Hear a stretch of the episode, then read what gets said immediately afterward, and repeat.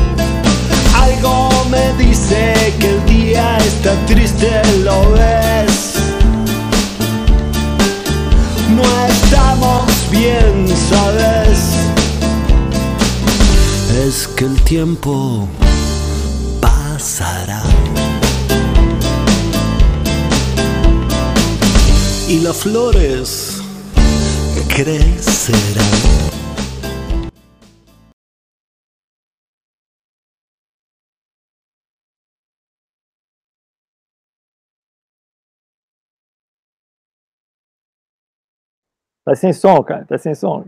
Oi, desculpa. Muito boa tarde a todos e todas. Esse é o Tempo Nublado, programa semanal de análise de conjuntura e debate político, apresentado, produzido, improvisado, artesanato por nós, professores do Departamento de Geografia e Políticas Públicas da UF de Angra dos Reis. Eu, André Rodrigues, cientista político, nosso querido craque Andrés Del Rio, também cientista político, professor da casa também, e Lício Monteiro, nosso atacante, nosso centroavante, camisa 9, geógrafo, também professor da casa do Departamento de Geografia e Políticas Públicas. Estamos aqui toda semana no ar, às 14 horas, pontualmente, para fazer aquela discussão sobre temas da conjuntura política e também sempre acompanhados de convidados muito especiais no nosso bloco de entrevistas. O Tempo Nublado está no canal, no nosso canal no YouTube, Tempo Nublado Ufiangra. Clique lá no nosso canal, se inscreva, ative as notificações para você ficar sabendo toda vez que a gente estiver no ar. Também o episódio entra no decorrer da semana, todo episódio entra no nosso feed no Spotify e nos principais agregadores de podcast de sua preferência. Então, se você prefere escutar o programa nessas plataformas, pode é, nos seguir e acompanhar o nosso feed lá no, uh, nos seus agregadores de podcast. A agenda dessa semana, o comentário político no primeiro bloco vai ficar a meu cargo. A gente vai discutir a questão do fundamentalismo e da base ideológica do governo, que hoje, que essa semana ficou bastante em evidência por conta de determinados temas do, do noticiário. E essa discussão também vai se encontrar, em alguma medida, com o debate que a gente vai fazer aqui, com a entrevista que a gente vai ter, muito especial, com o Ricardo Lísias, que é escritor, autor de várias obras, entre elas O Céu dos Suicidas, Divórcio, A Visita Particular, e que lançou recentemente um livro de ensaios na forma de diário, onde ele tenta pensar sobre esse contexto medonho que nós estamos atravessando, um livro chamado Diário da Catástrofe Brasileira, o Inimaginável foi eleito. Esse é o primeiro volume. O volume 1 chama, tem esse subtítulo, O Inimaginável foi eleito, que foi lançado pela editora Record, está disponível é, para venda online e nas principais uh, livrarias. O Ricardo vai estar aqui com a gente, sempre nesse por volta das três horas, é a hora que a gente começa o nosso bloco de entrevistas. E vai ser um papo muito legal, porque as análises que ele faz no livro são efetivamente muito interessantes para pensar esse contexto que ele classifica como catástrofe brasileira. Né? Estamos diante do inimaginável e com o qual tenho toda a convergência com essa avaliação da dimensão catastrófica do que nós estamos vivendo. Bom, esse vai ser a nossa pauta da semana, esse é o nosso programa. Estamos no ar, sempre aqui com o nosso profissionalismo extremo na área das comunicações. Né? Vocês viram que, essa, que hoje eu entrei no ar com o microfone desligado, né? Primeiro som que os nossos ouvintes no Spotify vão ouvir vai ser o Lisso falando: tá sem som, tá sem som. A gente não precisa muito de vinhetas, porque a gente mesmo faz as, as vinhetas no ar, né? Assim, de toda forma, um crédito que eu nunca dei aqui no ar, porque eu sou um idiota, é que a nossa vinheta de abertura é composta e interpretada pelo nosso craque Andrés Del Rio, que também tem um trabalho musical, né? E com um vídeo que contou com a, o trabalho também artístico de edição do nosso outro craque Lício Caetano. Nós estamos aqui, todos nós, dando nossas cacetadas nesse terreno da comunicação, que vocês todos reparem que a gente está engatinhando nisso, né? não é o nosso trabalho, não é a nossa formação, vamos melhorando aos poucos. Dito isso, está aberto o programa. Estamos todos aqui. Eu, Lício e Andrés. Andrés já, já chegou? Chegou. Nosso craque, Andrés Del Rio. Se estiver tudo ok por aí, sua saudação inicial para o nosso público, por favor. Boa tarde, Lindão. Boa tarde, Elício. Boa tarde, André. Boa tarde a todos. Este, un prazer estar aqui com todos. Estou longe do Rio e com um frio danado, mas estamos aqui y vamos eh, a pensar entre todos a realidad que estamos viendo. Está muy extraño esto estar de casaco, ¿eh? tá mesmo. É, tá frio aí, hein? Aqui, aqui no Rio tá aquele de carioca, né? Assim, o pessoal deve estar tá já de cachecol, tomando fondue, né? Marcando, se, se não tivesse rolando a quarentena, estariam aí tomando vinhos, né? Nos bistrôs da cidade, na Zona Sul, né? Mas tá friozinho, eu tô aqui com outra blusa também. Lício, sua saudação inicial para o nosso público, aqui com a Mesa 9. Bem, boa tarde a todos. Também tá frio pra caramba aqui, frio, chovendo. É, e bom rever vocês nesse 19 tempo nublado, né? E é isso, né? Isso aí tá aquele frio que no Rio de Janeiro o pessoal tá saindo tudo de casacão, bermuda e chinelo, né? Como sempre. Mas é isso aí. É Aqui isso. eu tô de duas calças, meia, dois casacos, é foda. Mas é isso aí, vamos começar. É isso, vamos para frente. Obrigado, Lício. Vamos começar nossa pauta aqui, é, propriamente da semana. Já dou aí uma saudação para quem já está ligado no programa, quem já está lá pelo, pelo chat, o pessoal muito fiel à nossa audiência aqui, sempre nos acompanhando. É, bom, o comentário da semana ficou por minha conta. Eu vou tentar fazer aqui um, um, uma fala mais breve possível para a gente poder discutir também coletivamente, até porque essa semana, pelo menos do meu ponto de vista, está é, muito marcada por um certo atordoamento. Foi uma semana muito difícil, né, do ponto de vista das notícias, das questões que a gente acompanhou, né?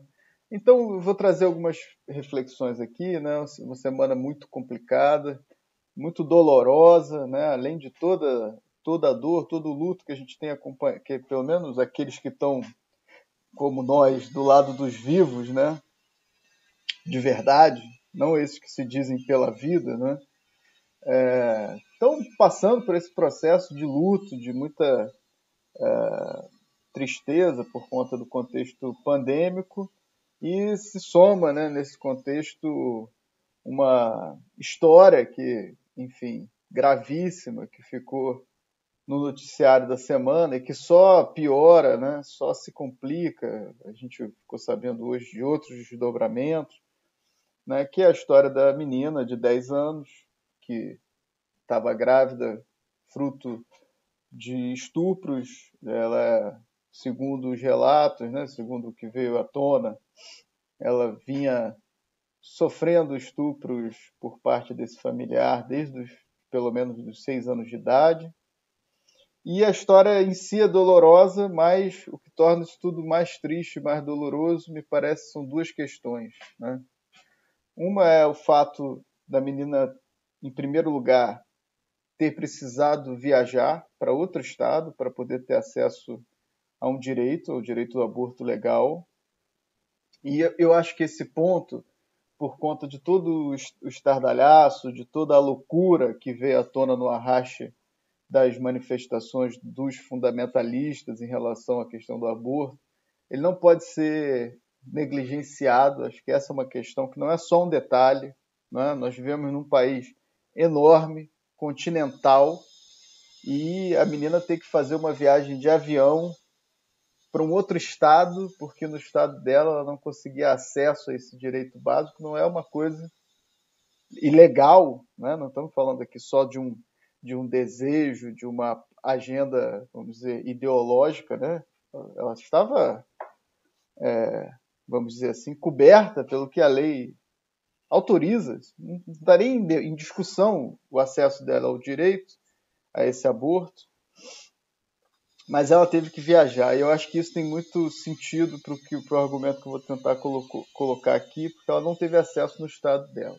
E é outro, outro ponto muito grave, é o que eu já falei, né, o fato de fundamentalistas religiosos terem ido para frente do hospital, fazerem manifestações, pressionarem pela não realização do procedimento, tudo isso tendo sido desencadeado por esse ativismo virtual, esse ativismo é, não dá nem muito para chamar de ativismo, né? A conversa que a gente teve aqui com a Renata Neder há umas semanas atrás, ela chamava atenção, né? Para a gente não emprestar o nosso vocabulário para esse tipo de, de, de ação é, política extremamente deletéria, né? Que vazaram as, os dados da menina, que informaram, é, que mobilizaram essa rede de fanáticos para irem se manifestar. Tem uma série de violações aí.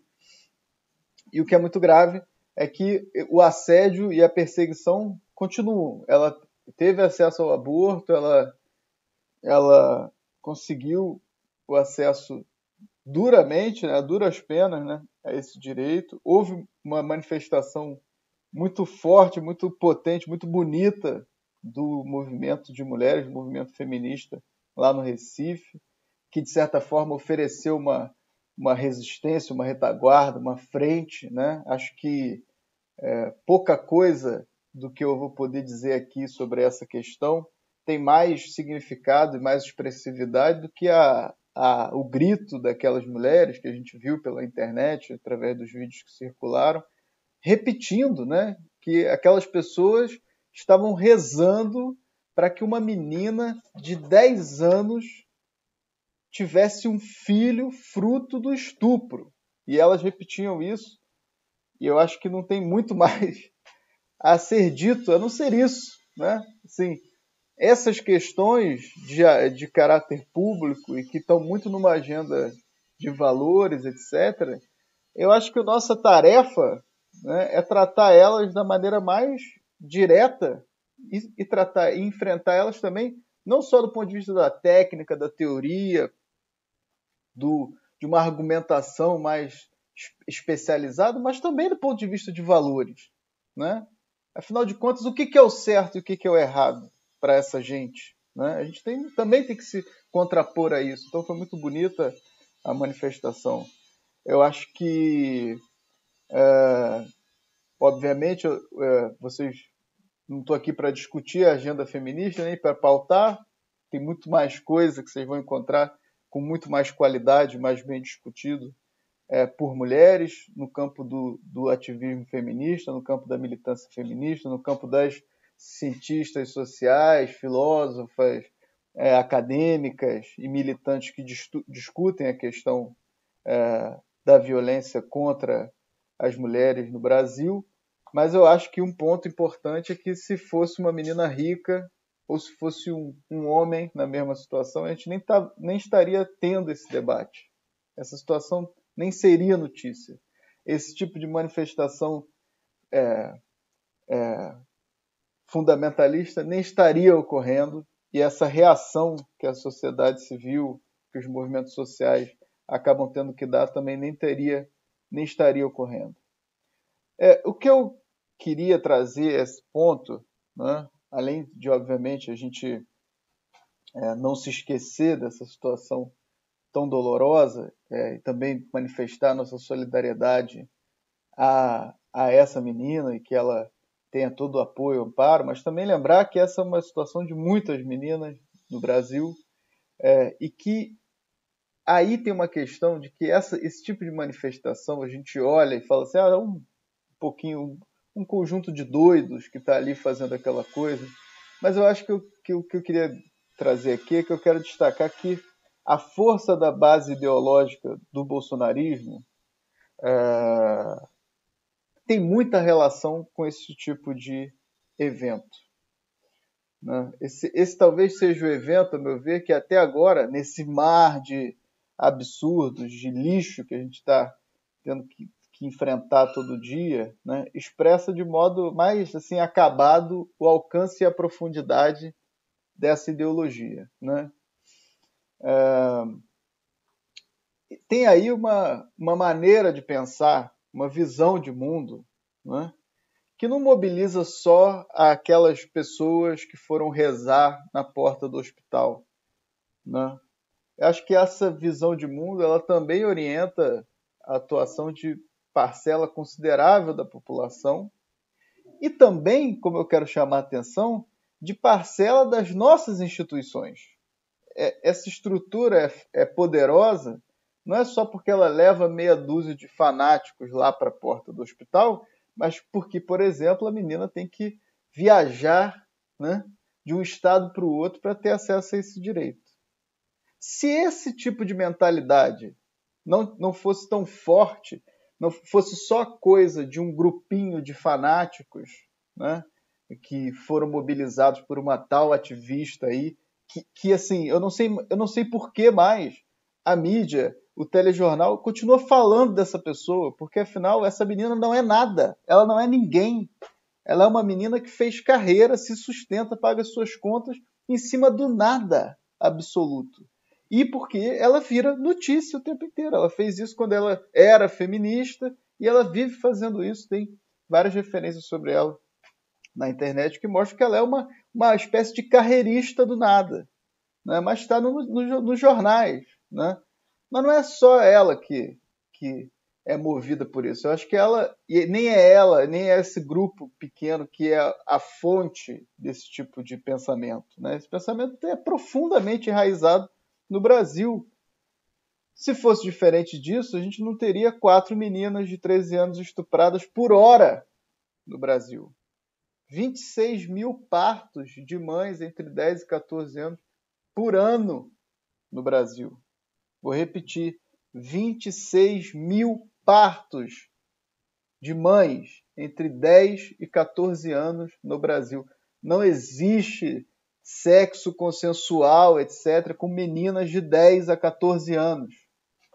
Só num país onde o estupro é visto como normal.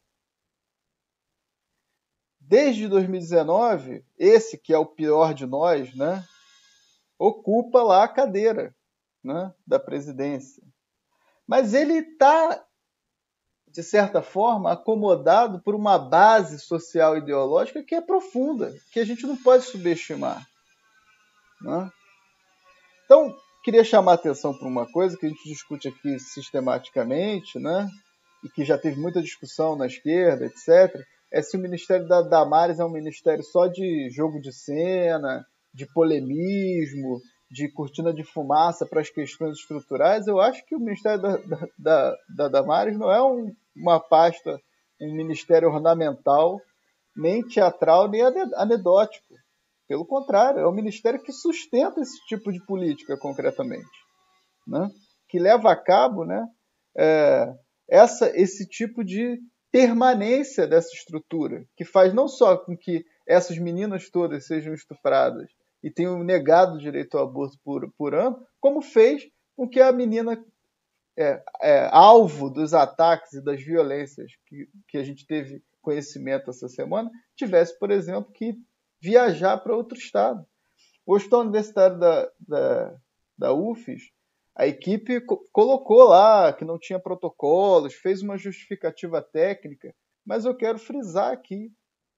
A, justific a justificativa técnica ela é produto não da técnica que, vamos dizer, paira no ar. Ah, que eles não tinham protocolo para atender. Não tinham protocolo para atender porque essa questão não é uma questão levada ainda a sério como direito reprodutivo feminino no Brasil. Então, o Ministério da Damares não é só firula. Né? E eu acho que é preciso que a gente deixe de lado uma certa postura, e conectando com outro tema da semana, né? uma certa postura de perplexidade com a estabilidade dessa base de apoio do Bolsonaro que, que, ocupa, que orbita entre os 30%. Para nós, talvez, se a gente fosse, se a gente talvez tivesse mais é, de olho nas coisas, um pouco mais atento ao que a gente está vivendo, é, acho que o que deveria surpreender é o contrário. Né? Porque é, é um absurdo o que o Bolsonaro faz. Mas para esses 30% não é um absurdo.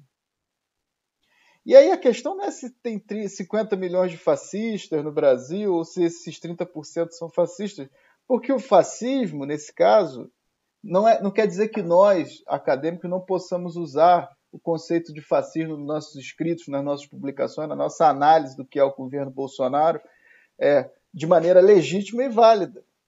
Mas o problema é que isso, essa não é uma questão que não se coloca, porque para quem, quem adere ao, ao, Bolsonaro, porque fascismo é, é uma abstração, é um conceito político.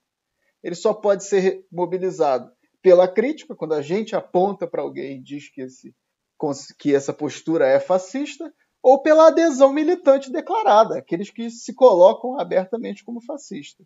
E esses sem vergonhas que se colocam aí na, na esfera pública hoje, eles também não vão vestir essa camisa. Eles falam que eles são a favor da liberdade, eles são a favor da vida. Né? O fato que eu queria trazer para a nossa discussão é que os valores que o Bolsonaro encarna, eles são amplamente aceitos no Brasil.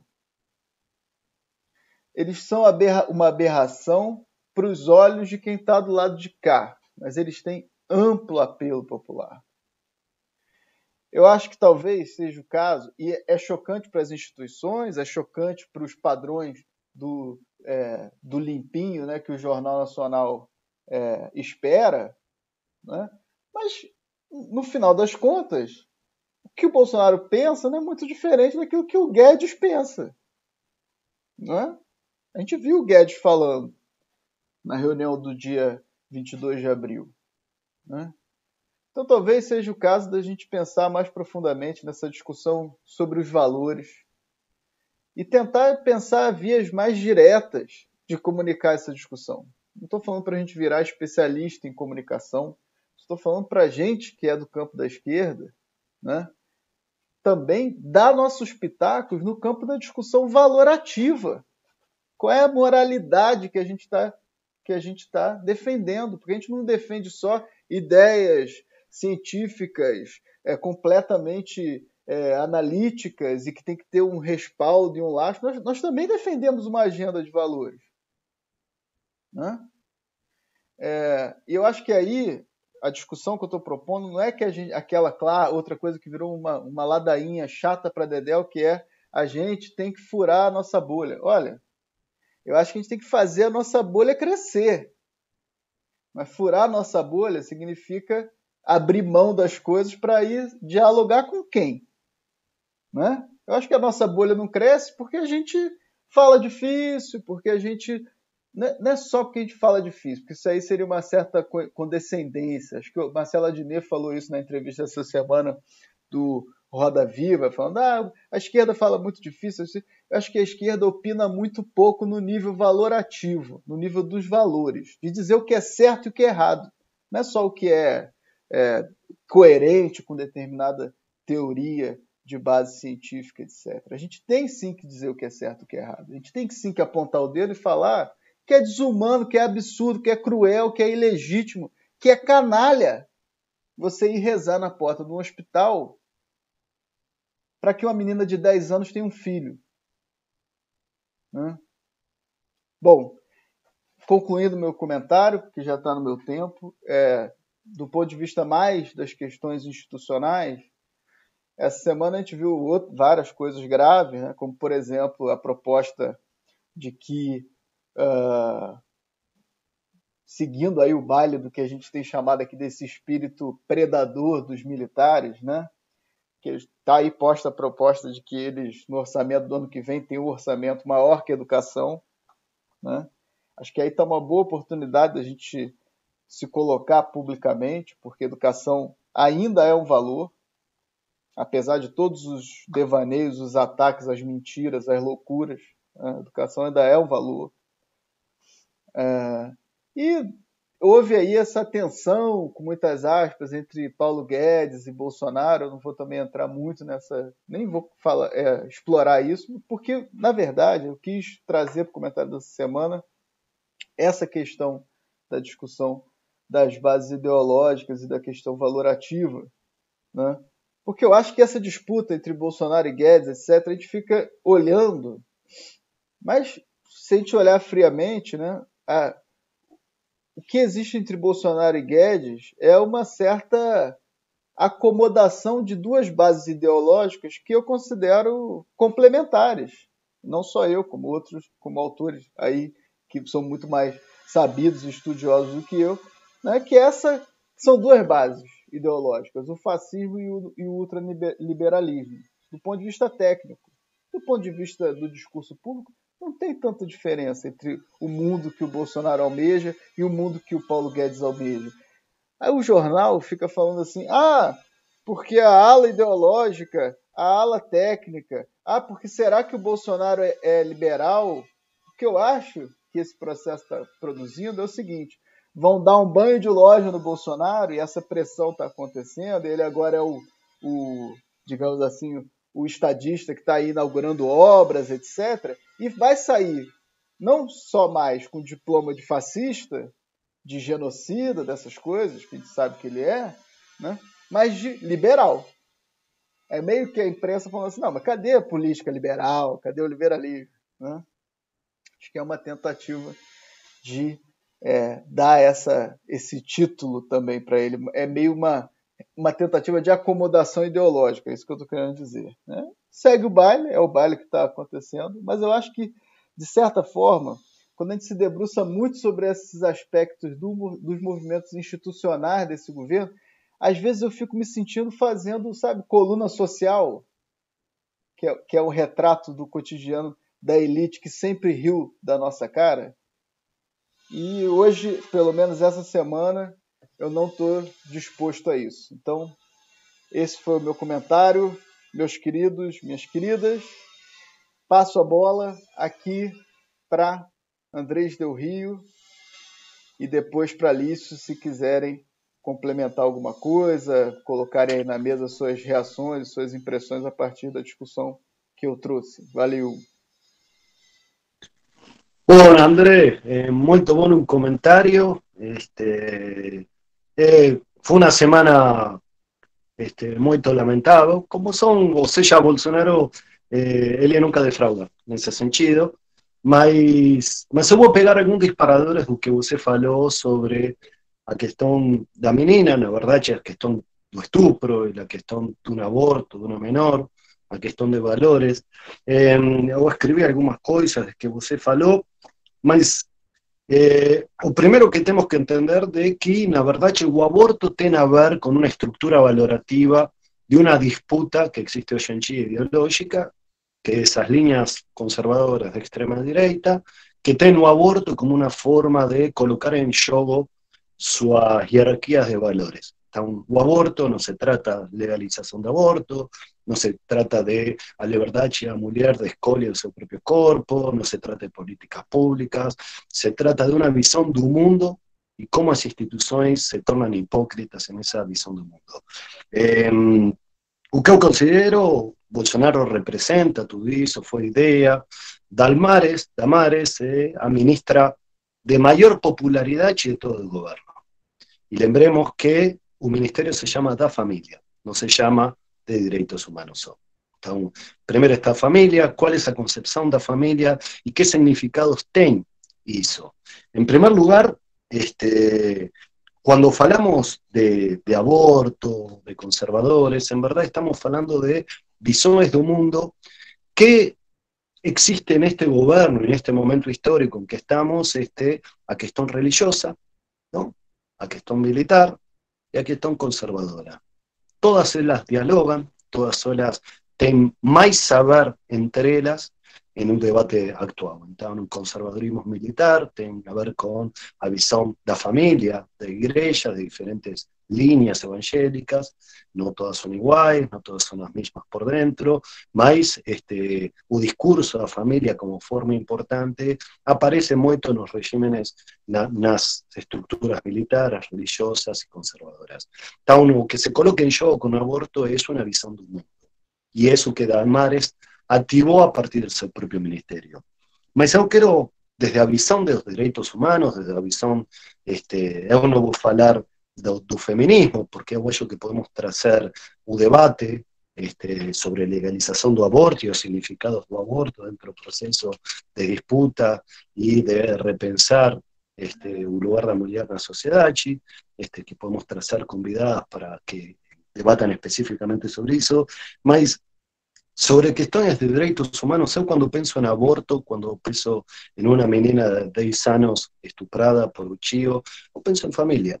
Este, na verdade, eh, as grandes violações de direitos humanos são a partir da família. Então, no Brasil é o quinto país no mundo com maior casamento de crianças infantis. Então, você tem, que em Índia ou em África se casam as pessoas com menores, e na verdade Brasil é um dos maiores expositores y uno de los países que más tienen casamientos con infantes. Esto falo, personas de 40, 50 años que se casan con una menina de 12. Y que no se casa una persona muy lejana, sino se casa un chivo, se casa un padrino, se casa... Então, a familia es parte de abrir una calle de Pandora muy importante. Si a gente ve eh, a pedofilia este, o abusos sexuales de menores, o familiares es un 70% de los casos. Si você ve los abusos sexuales, o, eh, os maltratos y violencia doméstica, 80% de los casos son familiares.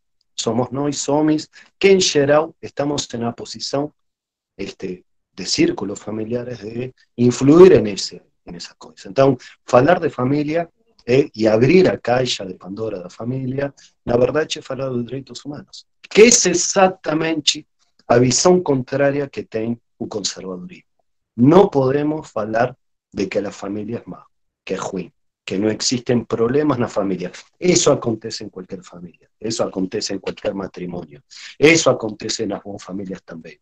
Mas a questão é que se não abrimos o que acontece nas famílias e utilizamos a lei, a sanção e também os valores para desconstruir isso, eh, a, a cuestión de, eh, de, de, cuestión de LGBT que son eh, expulsos da casa, eso quase não é falado. Esa familia, que es a primeira questão e a primeira barreira para os LGBT.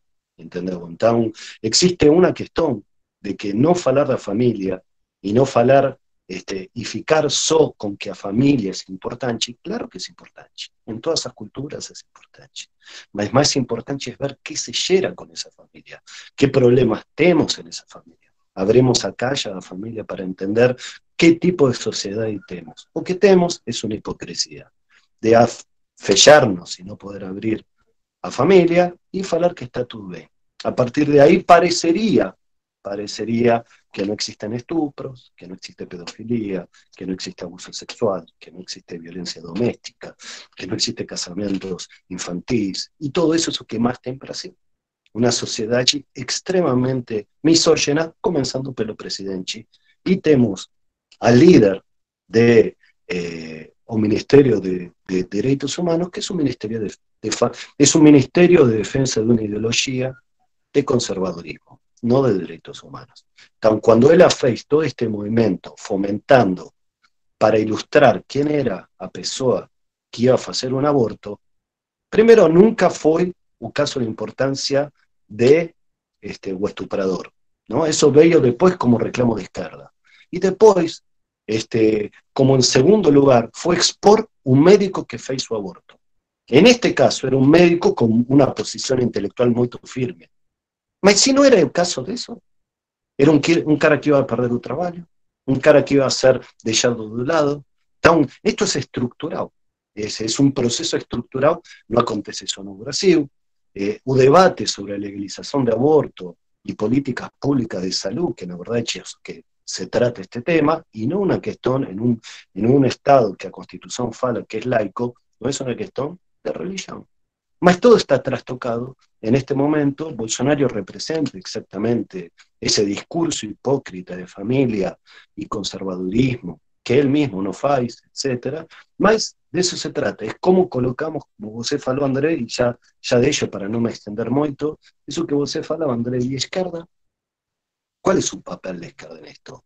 En esta disputa de narrativas, en esta disputa de valores, cuando comenzó todo este tema de la menina, los movimientos feministas comenzaron a dar visibilidad que no importaba a él, importaba o estuprador. Cosa que es totalmente cierto. Mas eso no fue masivo para todos lados. No fue en todos los medios de comunicación.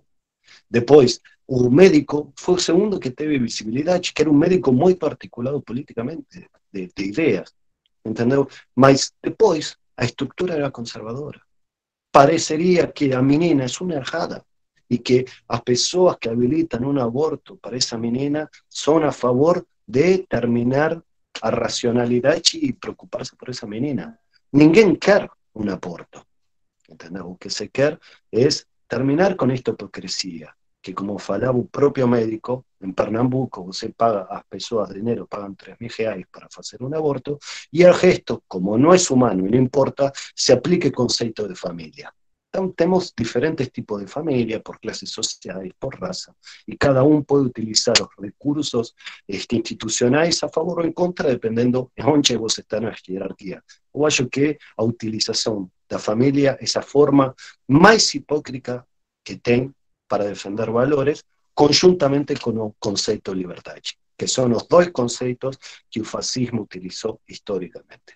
Mas eu deixo com, para, para que Lício también comparta y coloque su razón. Es un tema muy grande, es muy profundo, no solo es un tipo penal, no solo eh, se jogan muchas cosas, estructura, valores, a participación de la mujer, o qué significa a mujer en un Brasil onde no es un igual, segundo este gobierno.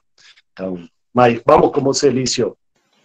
Beleza. Lício, antes de passar para você, vou dar um rasante aqui no chat rapidinho, que aí se tiver alguma questão, você já pode incorporar aí também um pouco no seu, na, sua, na sua rodada.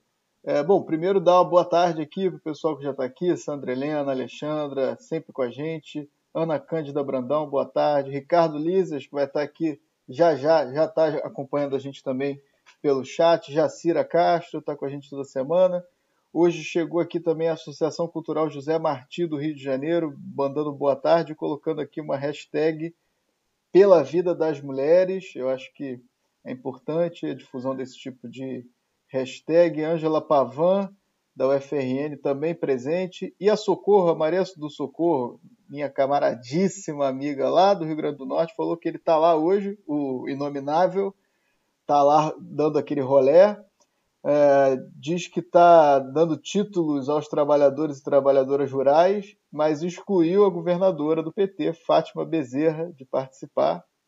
Né? E o Ramon Felipe também está aqui com a gente. Ah, a Maria do Socorro, Socorrinho, também chama atenção aqui para o fato de que essa também, o Andrés fez um rol aí das agendas, né? Que de certa forma é, estão contempladas, né? E ela falou que também é uma agenda da, dos católicos, uma agenda da, da ala católica conservadora também. Lício, vai lá, meu querido. É, então, é, André, é, você mandou bem assim na, na, sua construção, né, buscando justamente essa a vinculação estreita entre o pensamento é, fundamentalista e conservador, né, que ganha terreno na sociedade brasileira e é, não só a emergência, mas como a sustentação e a manutenção do governo Bolsonaro. Essas duas coisas estão extremamente ligadas, né? É, E eu acho que, que quando a gente também vai desliza um pouco a pauta né, do campo do disso que você falou que são dos valores, essa disputa do, do conservadorismo, dos comportamentos e das coisas. Né, quando a gente vai atravessar os outros campos, que aí entra no liberalismo, né, mais expresso aí pelo Paulo Guedes, tanto quanto é, e também pelo militarismo, pelo discurso né, da, da, da ordem, da segurança, quer dizer, que, que atravessa um pouco a, o cerne do, do Bolsonaro e do papel dos militares no governo, você tem uma continuidade, muito mais complementaridade do que propriamente oposição, né? E esse, esse jogo de oposições, de alas, né? De, de segmentação do governo em alas, quer dizer, isso acaba sendo um recurso é, retórico, sei lá, de jornalístico, assim, que, que ele não só, além de não se sustentar, na verdade, ele acaba servindo mais para esconder né, as, o, que de, o que há de continuidade nesses processos. Né? Eu acho que esse argumento também que você traz né, sobre o, a questão institucional né, que está por tá, que tá no cerne dessa, desse evento, né, que não é uma questão de ah, é, ah, uma decisão, né, digamos assim, ela teve, é, houve pessoas foram para frente do hospital, outras foram defender, tal, como se as pessoas estivessem numa uma, uma, guerra dentro da sociedade somente. Isso aqui é, é uma guerra dentro da sociedade, é uma disputa, né, mas em que você tem uma posição de poder, uma posição né, em que o Estado ocupa essa posição de poder, né, ocupa essa, é, quer dizer, o Estado que deveria ter responsabilidade, na verdade, ele é o, ele é o ele, ele tem a responsabilidade pela não proteção dessas vidas todas que você colocou, né? Tipo assim, da, pela não proteção em relação aos, a, as, aos estupros né, que as mulheres sofrem, né? Então, quando é, todas as vias institucionais pelas quais uma denúncia de estupro, por exemplo, tem que passar desde o âmbito do, do digamos, do julgamento familiar, quanto aquilo que chega no momento ali na delegacia, né, quanto quando isso vira algum tipo de processo, isso vai para um, um, né, um juizado, para uma, é, uma vara, não sei exatamente, né, quer dizer, em todos os trâmites você tem uma ação né, em que o Estado ele age né, no sentido de silenciar, né, de invisibilizar e de é, é, reincidir, né, de reproduzir aquela violência. Né? Então, assim, é, é, ao não assumir a responsabilidade pelos atos, o Estado é sim é, violador, né? Isso, essa eu via isso pichado lá no, na, nas, nos muros do México, né? Estado violador, Estado e, eles e, e, lá o movimento tinha uma defesa, né? Que, que, que a, a é, que, que é uma defesa muito clara em relação a isso, né? De, de, de imputar ao Estado a responsabilidade, né? É, em relação a essas coisas. Então acho que isso isso é uma coisa que, que você precisa né, começar a aparecer, né? Aqui no Brasil também, imagino que outros países tem um movimento lá no, no no Chile, né, teve é, muito forte, né, principalmente com as manifestações do ano passado, na Argentina também tem um movimento muito forte, né, no Brasil isso fica um pouco ainda muito é, muito sufocado, né, por essa, essa, esse ímpeto aí do conservador e, e fundamentalista. É, eu queria pegar dois episódios recentes que têm muito a ver com isso, né, com essa ideia de que é, existem vidas que podem ser é, excluídas, né, que podem ser mortas, podem ser apagadas, e, e, que não são, não, não são colocadas no discurso público como assassinatos, como mortes, ou como, como é, digamos, como violações, né, e a exacerbação, quer dizer, dessa ideia, né, do, do, né, do, do da criminalização do aborto, né, como é colocada, é, a gente vê, por exemplo, teve a decisão do STF né, de, de é, impedir as ações policiais, né, as operações policiais em áreas de favela no, no Rio de Janeiro, né, é, exceto em condições excepcionais, né, digamos, foi, foi, foi condicionar a, a, a, a justificativas excepcionais para poder executar essas, essas ações. A resposta, que inclusive acho que foi você que compartilhou, uma resposta feita pela Polícia Civil do Estado do Rio de Janeiro, é, no qual eles vão pontuando e vão respondendo àquela decisão do Edson Fachin, né? E o argumento é o seguinte: da, um dos pontos lá e eles identificam o seguinte, que aqui, aquilo que é registrado no próprio sistema de segurança pública do Rio de Janeiro com mortes é, causadas por agentes do Estado, por agentes policiais, eles diziam que aquilo não deveria ser registrado daquela forma, porque aquilo não eram mortes é, causadas por agentes policiais, era sim é, salvamentos de vida dos policiais em operações que resultaram em mortes. É uma, uma, uma inversão legítima completa. Defesa, legítima é, defesa. Mas, assim, mas é legítima defesa, mas ele, a é. maneira como ele foi escrito é o seguinte, que é, é como se tivesse naquela situação ali duas vidas em jogo, né? E que fosse legítimo salvar uma das vidas, né? Salvar uma daquelas vidas. E quando a gente sabe que desses mais de mil, né? São 1.500, quer dizer, são, são o que já teve até agora, né? Nesse período né, já foi recorde, no ano passado já foi recorde, mas a quantidade de mortes por, por, causadas por agentes policiais, né, que, que é, é na, assim, na grande maioria deles, você tem situações de execução clara, né, de execução, né, é, de, de irresponsabilidade, ou de coisa, pô, o que quer que, que se chame, mas a grande maioria é execução, né, e que você tem flagrante forjado, você tem uma série de situações para é, para forjar uma situação de, de confronto, né, e, mas, mas assim, a situação que você. Assim, você tem duas vidas em jogo e você precisa salvar uma delas, é legítimo, então você eliminar uma das vidas. Né?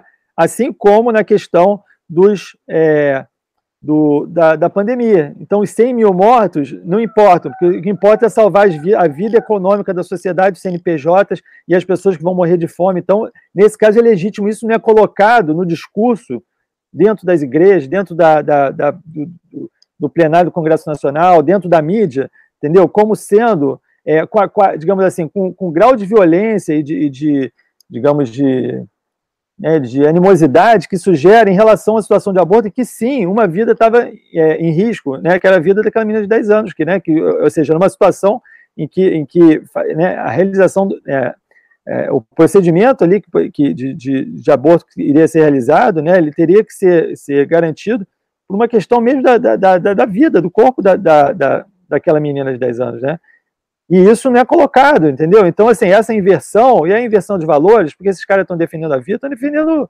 Onde que eles estão defendendo a vida? Não estão defendendo a vida do, dos milhares de, né, que estão sendo mortos né, por homicídios, né? E eu estou falando dos homicídios de todos, não estou falando só dos policiais, falar, ah, só de morte causadas por polícia. Não, essas, em alguns casos do Rio de Janeiro, algumas regiões, é até a principal causa ou pelo menos corresponde a um terço, a um quarto, né? Mas assim, é, os vários tipos de homicídios que, na verdade, é, você envolve é, tipos de, de, de, criminalidade que muitas delas passam por algum nível de conivência do Estado.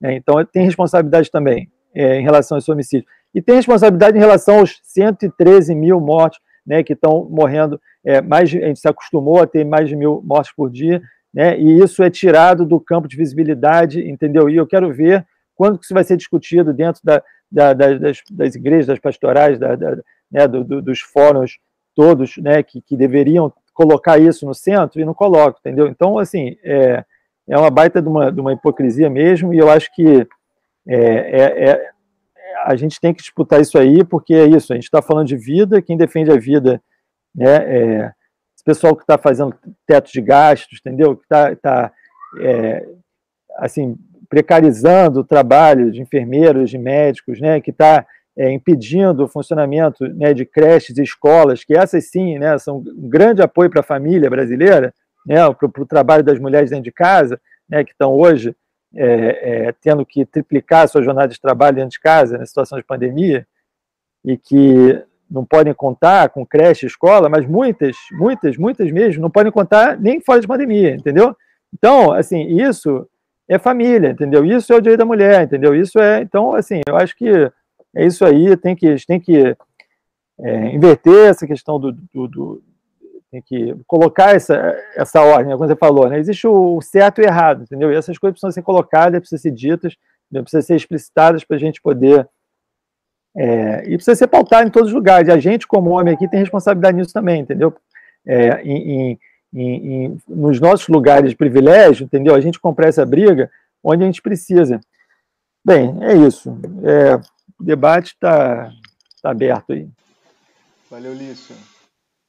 É, bom, é, enfim, eu sinceramente é difícil até conseguir alguma sobriedade né, para discutir, refletir sobre essas coisas. A gente tem um tempinho ainda para bater uma bolinha até o Ricardo chegar, pra, até as três horas a gente ainda pode conversar um pouco aqui. Mas é isso, né? Assim, por exemplo, depois que, que, a, que aconteceu tudo, a menina já, já tinha feito, já tinha passado pelo procedimento, ah, os, os, deputados do tem deputado do PSL indo atrás da casa do, dos avós da menina, sabe? O que também, de certa forma, evoca um pouco essa, essa lógica de uma moralidade miliciana também, né? Porque não é porque o cara é deputado que ele tem que ir para a porta da casa das, da, da, de uma família fazer o trabalho que, sei lá, o Estado deveria fazer. Se houve negligência, alguma coisa, é assunto para o Conselho Tutelar, para a Vara da Infância, para o Conselho Municipal de Direitos da Criança e do Adolescente, para os órgãos de criança e adolescência dentro da defensoria, quer dizer, mas não, né? Agora acho que eles vão tentar, de certa forma, é, limpar um pouco a barra desse do, do, do, que ficou feio, né? Publicamente, essa, essa manifestação fundamentalista, de certa forma, dizendo que não, agora eles vão correr atrás da punição de quem cometeu, etc. Como diz o Andrés, eles só lembraram que houve um estupro, sei lá, depois que a esquerda colocou aqui, ó, cá, vocês estão, vocês estão contra, vocês estão é, lutando contra o estupro ou contra o, a, a, vida da menina, né? Quer dizer, qual é a hierarquia de valores de vocês? Acho que é isso, é interpelar um pouco, né?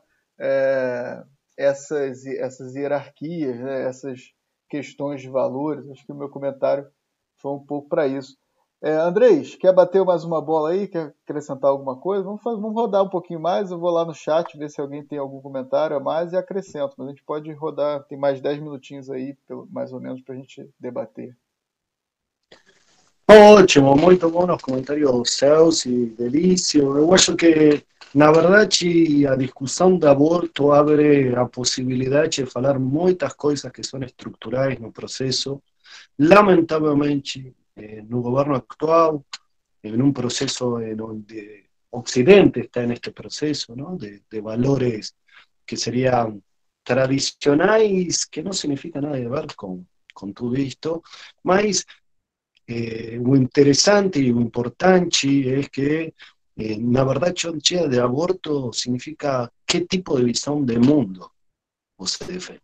Este, a querer que me, melhore ficar guardado tú, esconder tú y ser hipócrita, o realmente usted se preocupa por otro. Y, y estamos en un momento tiempo nublado, onde, onde a visibilidad de grande parte de la sociedad no es boa.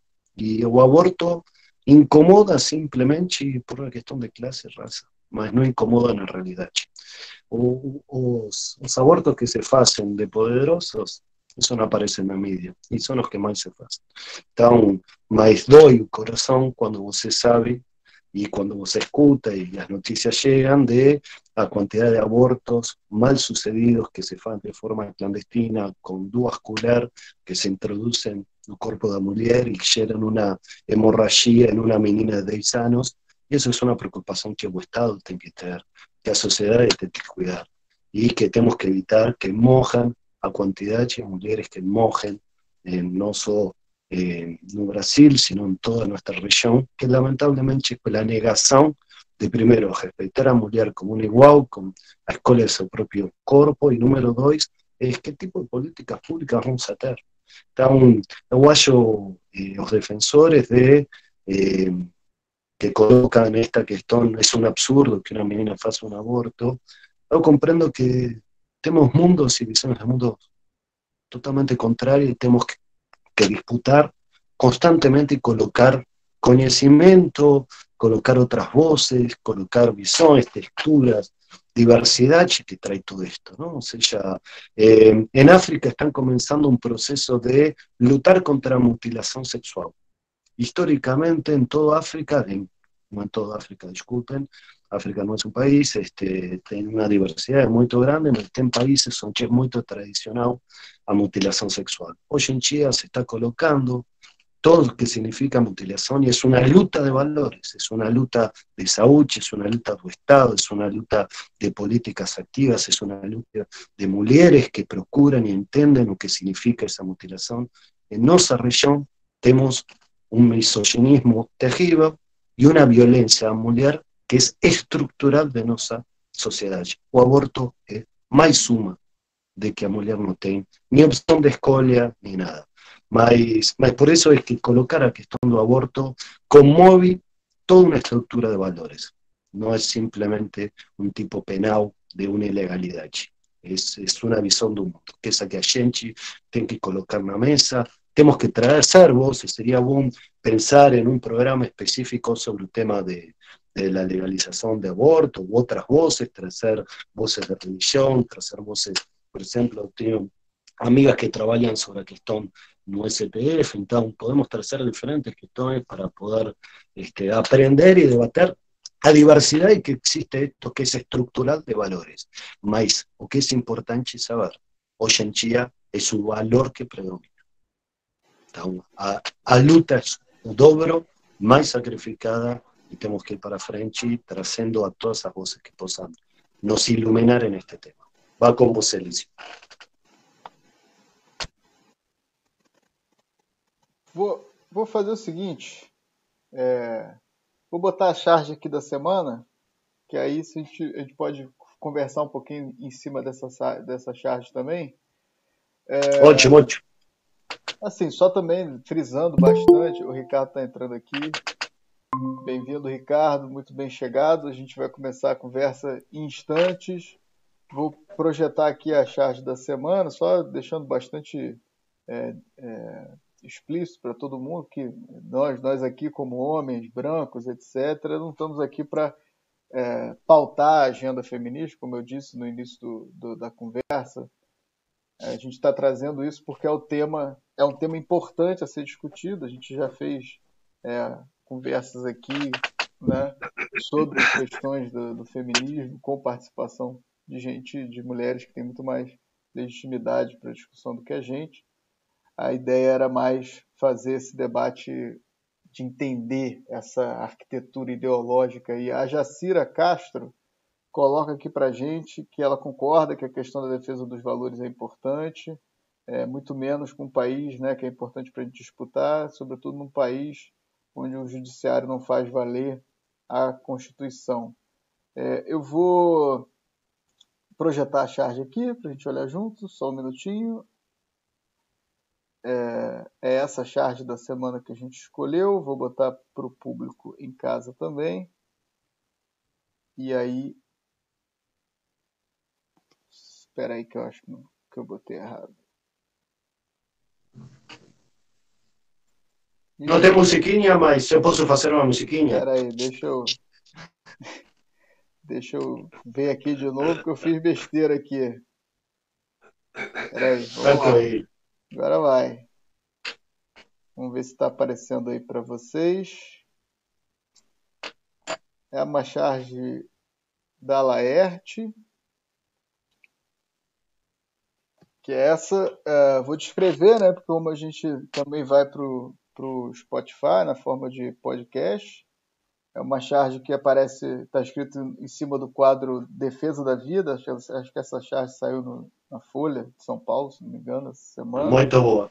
É muito e boa. aí tem um pessoal de capuz com tochas, uma menina é, queimada na fogueira e um dos fundamentalistas assim com com a tocha levantando o feto ainda numa placenta quadrada assim, com um cordão umbilical que liga a menina a menina queimada e parte dos dos outros fundamentalistas que estão olhando estão chorando, rindo, bastante felizes com o resultado. Né? Acho que a, a charge da Laerte é um golaço. É, Ela é um fenômeno. É, é espetacular, Ela é um fenômeno. né? E resume bastante, eu acho, o debate. Bom, Sim. meus amigos e minhas amigas, vamos. É? Muito doloroso. Vamos voltar aqui. É, Para agora sim começar esse nosso segundo bloco, já aqui com a presença do Ricardo Lísias. É uma alegria muito grande, Ricardo, recebê-lo. É, muito feliz de você ter respondido o nosso contato, ter se disponibilizado a conversar com a gente. Tem muita coisa para perguntar e trocar contigo a partir principalmente do seu último livro. Então é uma satisfação enorme ter você aqui no Tempo Dublado com a gente. É um prazer grande te conhecer aqui através dessa tela virtual. Espero que em breve essa pandemia, né, não vai ser tão breve no caso brasileiro, permita que talvez a gente possa se encontrar presencialmente. E convido você para dar uma saudação para o nosso público e também se apresentar. Eu já te apresentei aqui, mas é sempre bom a própria pessoa falar de si, né? Então, Ricardo, super bem-vindo e eu passo para você te agradecendo mais uma vez por, por ter aceitado o convite de estar aqui nessa conversa hoje. Imagina, é, eu, eu que agradeço o convite e estou também bastante contente de estar aqui. Uh, espero que a gente possa conversar, é, é, que a nossa conversa seja produtiva para esclarecer, para discutir algumas questões, não é? Para me apresentar, como você pediu, até algum tempo atrás eu era um escritor, não é ficcionista, tinha publicado diversos romances, livros de contos, eu fiz graduação, mestrado, doutorado, é, todo, e, e, também fiz um estágio de pós-doutorado, e to, todos esses é, sempre na área da literatura ou da estética, não é? Da, das relações, sobretudo, entre arte e sociedade, arte e política. Essa é a minha formação, uh, como se pode dizer, tradicional, por assim dizer, né? Ou formal que eu acabo de publicar há, há, um, há, mais ou menos três semanas, mais ou menos um mês, eu acabo de publicar um livro que é um livro de não ficção, é o Diário da Catástrofe Brasileira, ano 1, né, em que eu tento analisar, ou pelo menos eu tento discutir alguns aspectos do, do da, da campanha e depois do atual governo, né, de forma é, mais ou menos utilizando o que eu fui percebendo, o que eu fui lendo também. Agora, eu sou é, eu sou um outsider das ciências políticas, por assim dizer. Eu, é, é, eu, eu realmente é, eu li, li alguns dos textos, eu acompanhei os, de, os, os, debates, sobretudo pela imprensa, dos cientistas políticos do establishment, né, e tal, e, e, e agora, é mais ou menos por agora que eu estou é, inteirado da situação, né, estou tentando um pouco também compreender é, um momento, como todos nós, né? Também estou tentando adotar e utilizando as ferramentas de que eu disponho para isso, né? Certo, Ricardo. Acho que aqui nós três aqui do Tempo Dublado também, apesar de estarmos numa universidade, pelo menos no, no, campo da ciência política, é, eu sou meio, a gente é meio outsider também, porque nossos colegas geralmente navegam por outras águas. É, Ricardo, assim, estou muito contente. O que motivou eu pensar em te convidar, enfim, já conheci o teu trabalho, como eu falei por e-mail, numa crônica que você escolheu, escreveu na, na Piauí há bastante tempo atrás, mas até te falei isso no e-mail que é, é, é interessante esse, essa, esse exercício, essa necessidade de um cara que é um ficcionista, diante do que a gente está atravessando, falar assim, não, pô, peraí, eu tenho que tentar entender um pouco isso. Até falei com, você, com, com, sobre isso contigo, que eu, Andrés Lício, a gente até abriu esse espaço e estamos publicando um monte de artigos não acadêmicos, assim, estrito senso, tentando realmente construir esse mapa juntos. Então, acho que era uma oportunidade da gente pensar juntos. O que eu queria é, conversar contigo primeiro, no, início, assim, já para começar a conversa, era primeiro te convidar para você é, dar um panorama de, um pouco dessa análise que você traz, principalmente no primeiro capítulo do livro, dessa estética da comunicação bolsonarista, de como é que eles é, se organizam uma, uma, uma, maneira de chegar ao público, né? E o que me chamou a atenção nessa parte são duas questões. Primeiro, se você pudesse dar um panorama geral das questões que você aborda, sem enfim, eu Você me desculpa, viu, Ricardo? A gente não é jornalista, não, tô, não tem ainda muito a prática de como fazer perguntas que sejam tão produtivas para uma entrevista. É mais uma conversa mesmo. Mas eu acho que tem duas coisas nessa parte que me chamam a atenção. Assim. Uma é uma história que você conta é, sobre um colega, que acho que era do, do, do clube de xadrez, e que já há muito tempo lia o Olavo de Carvalho, que você chama no livro do Olavo do Carvalho, né? E que você não ligou muito para aquilo e parou de conversar com esse cara. E depois o cara virou um antipetista, assim, daqueles é, raiz, né, e tal. Assim como você conta de uma roda de conversa com escritores e o pessoal falando, ó, oh, esse cara aqui tá com espaço, tá publicando coisas, isso é preocupante. Todo mundo, ah, não, isso é bobagem, isso, isso, isso é loucura, isso. nunca vai chegar. Né? Então essa história me chamou muita atenção nessa parte. E a outra é a questão da estética mesmo, né? que você fala que é uma comunicação muito imediata, de uma Isso. certa satisfação imediata, e que a gente, os neofascistas, a gente faz questão de ser inteligente, o que nesse debate não, não é produtivo. Né? Então, enfim, eu acho que eu botei é, muitas perguntas, mas passo para você, Ricardo. Não, imagina, imagina, tá ótimo. Eu acho que é, né, na, bem no, no, começo do meu livro, uma coisa que eu fiz questão de fazer, não é, era não fugir, era tentar não fugir, por exemplo, das minhas próprias responsabilidades, né, dos meus, porque como eu também analisaria inúmeros outros erros, né, é, é, alguns erros que me espantaram muito, até como eu falei, como cientistas políticos do establishment podem ter cometido erros tão grosseiros. Né? Antes de tudo isso, eu resolvi analisar os meus próprios erros, né? Minha, e, e, eu tentei, pensei um pouco nessas questões mesmo bio, é, biográficas, né? E, e como, como você disse, eu tive, sei lá, havia. O meu grupo da, de adolescência é um grupo curioso mesmo, né? Dos adolescentes que a gente foi crescendo juntos, que é preciso pensar. Então, para você ter uma ideia, que é uma coisa que eu não disse no livro, porque eu achei não tinha a ver, era desnecessário, mas desse mesmo grupo que participava, esse cara, que hoje é um, um extremista, né? É, participava, é, é, o assunto que vocês disseram, é o mesmo grupo, a Lola Aronovitch que vocês devem conhecer, é feminista, famosíssima, né, que tem até a Lei Lola, ela, ela é, eu convivi com ela na adolescência, né? é o mesmo grupo, exatamente as mesmas pessoas que conviviam ali juntos, quer dizer, do mesmo grupo, né? Ela é casada, a Lola Aronovitch é casada com o meu primeiro professor de xadrez, da minha adolescência, quando eu tinha 15 anos, né? Do mesmo grupo sai uma pessoa como ela, e sai esse cara que eu posso eu sei perfeitamente quem é, é hoje ele é professor universitário do curso de física de uma universidade pública e ele não nota o fato dele ser da extrema direita como isso daí já é um, um paradoxo né como você pode ser da extrema direita ser um, um professor de uma universidade pública, isso ele não percebe. E, de fato, aconteceu isso. Quando nós, a, a gente deixou a adolescência, foi crescendo, cada um foi para um, lado, que, que era natural. A própria Lovanovic foi embora, foi para o sul. Eu me mudei, eu me mudei para Campinas, tive alguns. É, é, viajei há algum tempo e ele ficou em São Paulo. E a gente mantinha esse contato muito distante. Quando eu voltei e eu refiz um pouco o contato com ele, até porque fui estudar na USP, ele também estudava na USP, ele era um cara que era o seguinte, ele tinha, que é, é uma das minhas grandes questões, ele fazia física, né, doutorado em física, só que ele tinha interesse.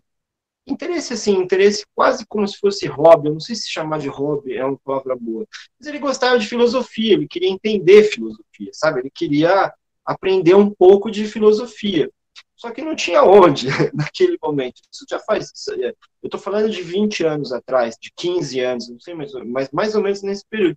Ele não tinha onde ele aprender filosofia. Por quê? Porque não tinha sentido ele se matricular num livro, de, num, num curso de filosofia, não era isso não tinha sentido também ele ia fazer uma disciplina lá na FEFLESH, onde eu estudava na faculdade, porque ele também não ia entender a disciplina. Não era isso que ele queria. Ele queria a apresentação de filosofias, e ele não achava em lugar nenhum. Onde ele foi achar? No Olavo de Carvalho, que era o único cara que naquele momento inventava, fingia, fazia uma espécie de arcabouço filosófica, a gente sabe que ele não faz filosofia nenhuma, mas como você vai explicar isso para um cara que não tem nenhuma ideia do que é filosofia? E ele conseguia achar o Olavo de Carvalho. O Olavo de Carvalho ele é um, um dos primeiros a, trans, a, fazer coisas a fazer coisas de acesso ao, a, a, ao público. Isso é uma verdade. Quando eu voltei e descobri isso, sabe, fui tomar um café com o velho amigo, amigo que a gente não via há seis anos, oito anos, e ele começa a falar, porque eu lavo de Carvalho isso, lavo de Carvalho, e eu falei para ele, eu falei, quer dizer, eu tive aquele comportamento típico de ser aquela arrogância, né, do cara que vem, fala, pô, você tá louco, você tá sendo enganado, esse cara, eu não compreendi a situação, isso, sabe, em geral, né, e, ou seja, naquele momento, quando eu escrevi esse trecho do meu livro, eu também fui percebendo que, há anos atrás, não é, o Olavo de Carvalho foi deixado sozinho, e eu não sei se é, é, é o que eu estou dizendo é o seguinte, eu não acho que necessariamente a gente tinha que ter enfrentado o Olavo de Carvalho, mas a gente tinha que ter ocupado o espaço que ele ocupou. Né? Essa é a minha, a minha o espaço que tava, era um espaço vazio inteiro, que ele foi e ocupou realmente, né? E aí acabou, é, é, é acabou dando o que deu, né?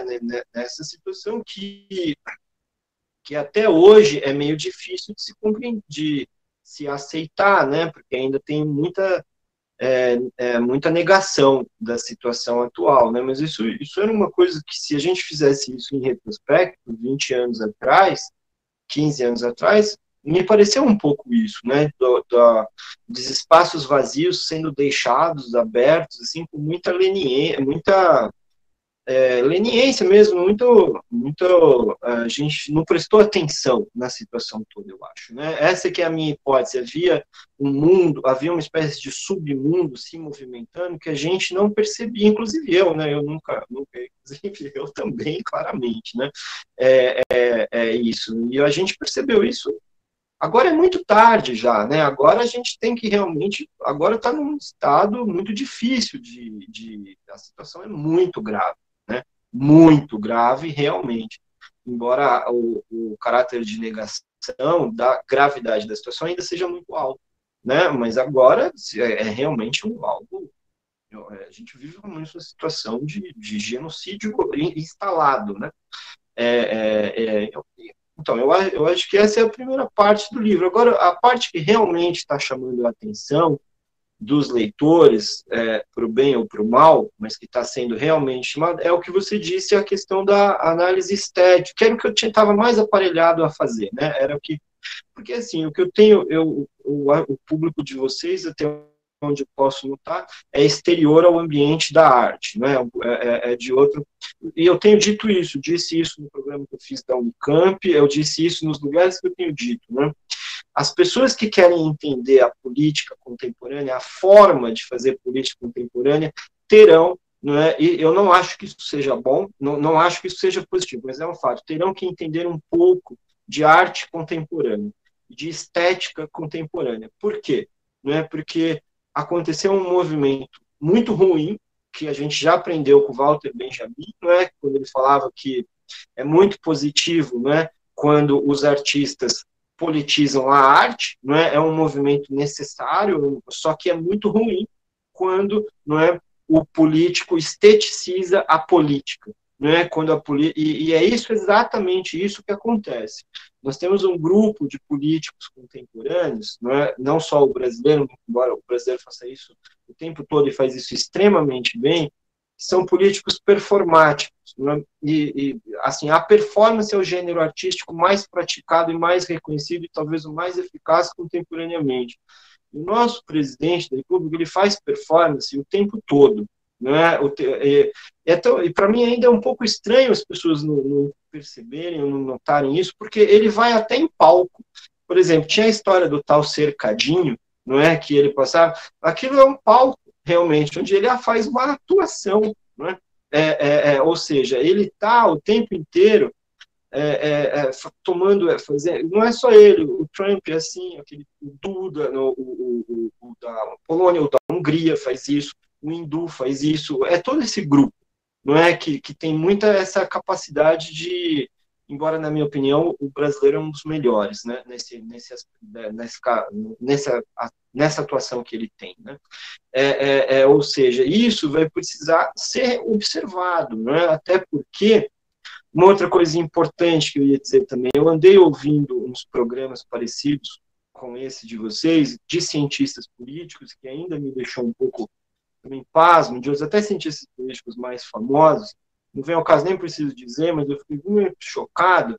Ele, é, eu acho que o programa foi gravado, acho que anteontem, dessa semana eu assisti, né?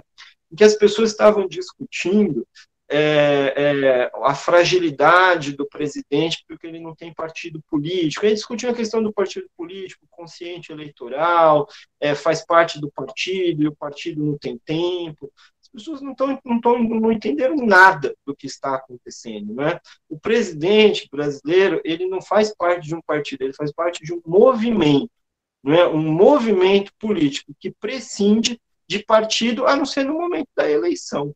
Né? Quando ele chegar no momento da eleição, ou próximo, mais ou menos aquilo, ele vai arrumar um partido qualquer e vai. É, por quê? Porque ele, na verdade, é um movimento político cujo sentido final não é ser eleito. Ser eleito é meio, é meio, é um, é um, um momento ali, é ser eleito.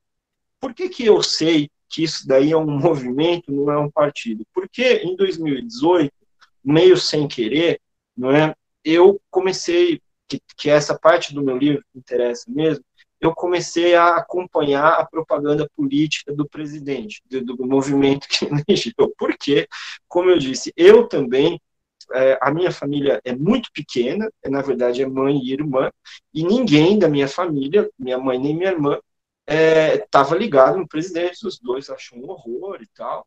É, é, eu não fazia parte de nenhum grupo de WhatsApp, então, mais ou menos até 15 dias antes da eleição, eu também caía na história de que o presidente não fazia campanha. Olha, esse presidente, que falavam isso no jornal, entendi, eu lia o jornal e eu acreditava nisso. Ah, ele tem oito segundos de TV, ele tem. Eu salvei os artigos de jornal, também estão no meu livro. Havia cientistas políticos que 40 dias antes da eleição diziam que o presidente não tinha nenhuma chance de ser eleito. Quando, na verdade, eu, por exemplo, fui comunicado na rua por dois policiais que eu, que eu comecei a fazer aquele negócio. Hoje eu tenho muita vergonha disso, mas também assumo, né?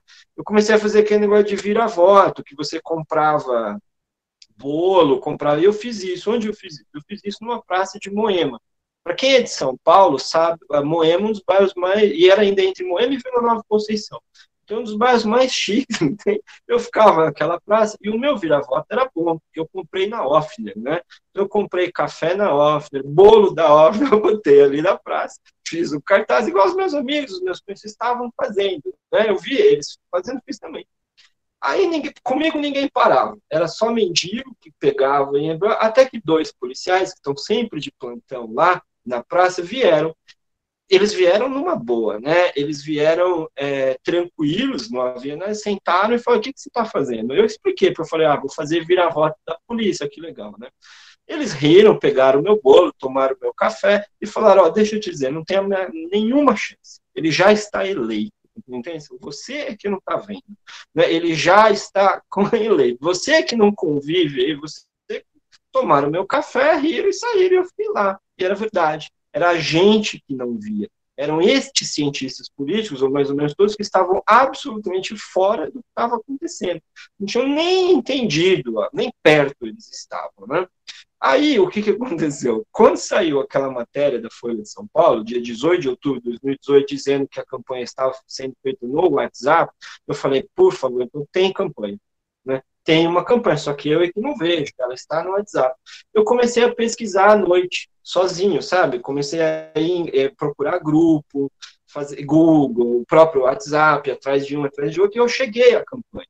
E o que, que eu comecei a fazer nesse dia? Eu comecei a salvar as, a campanha de WhatsApp que havia desse candidato. E eu, foi, foi, horrível, eu tenho isso até hoje, eu salvei milhares de documentos, milhares realmente, né?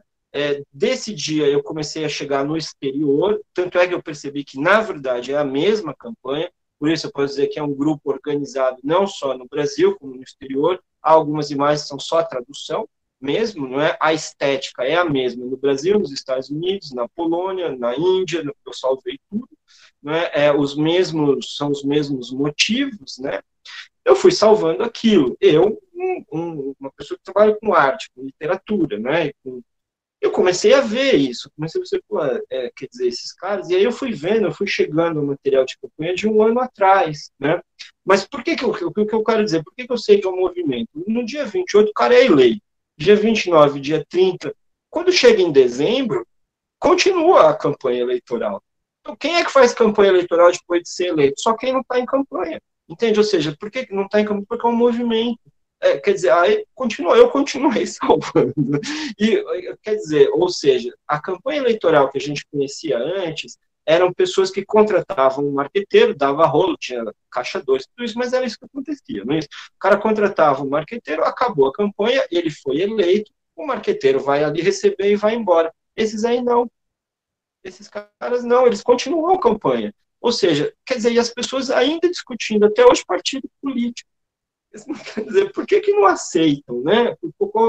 E uma coisa que aconteceu e que vem acontecendo, há uma negação dessa, porque é, vocês podem reparar uma coisa que é fato. Ah, hoje em dia todo mundo já sabe que tem campanha pelo WhatsApp, sai no jornal todos os dias. Pesquisem por que, que essas pessoas não publicam qual é a campanha.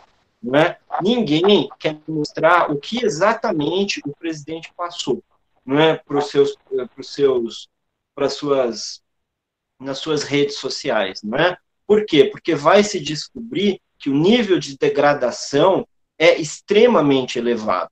Entende? E essa é a primeira coisa que eu tinha. A segunda coisa importante: não teve nenhuma campanha, é, é não, não, houve na campanha, eu salvei 2 mil, 3 mil, eu não contei, mas eu salvei é, milhares que eu analisei, não é? Ninguém falou de economia, por exemplo. O presidente nunca fez campanha política dizendo isso ou aquilo.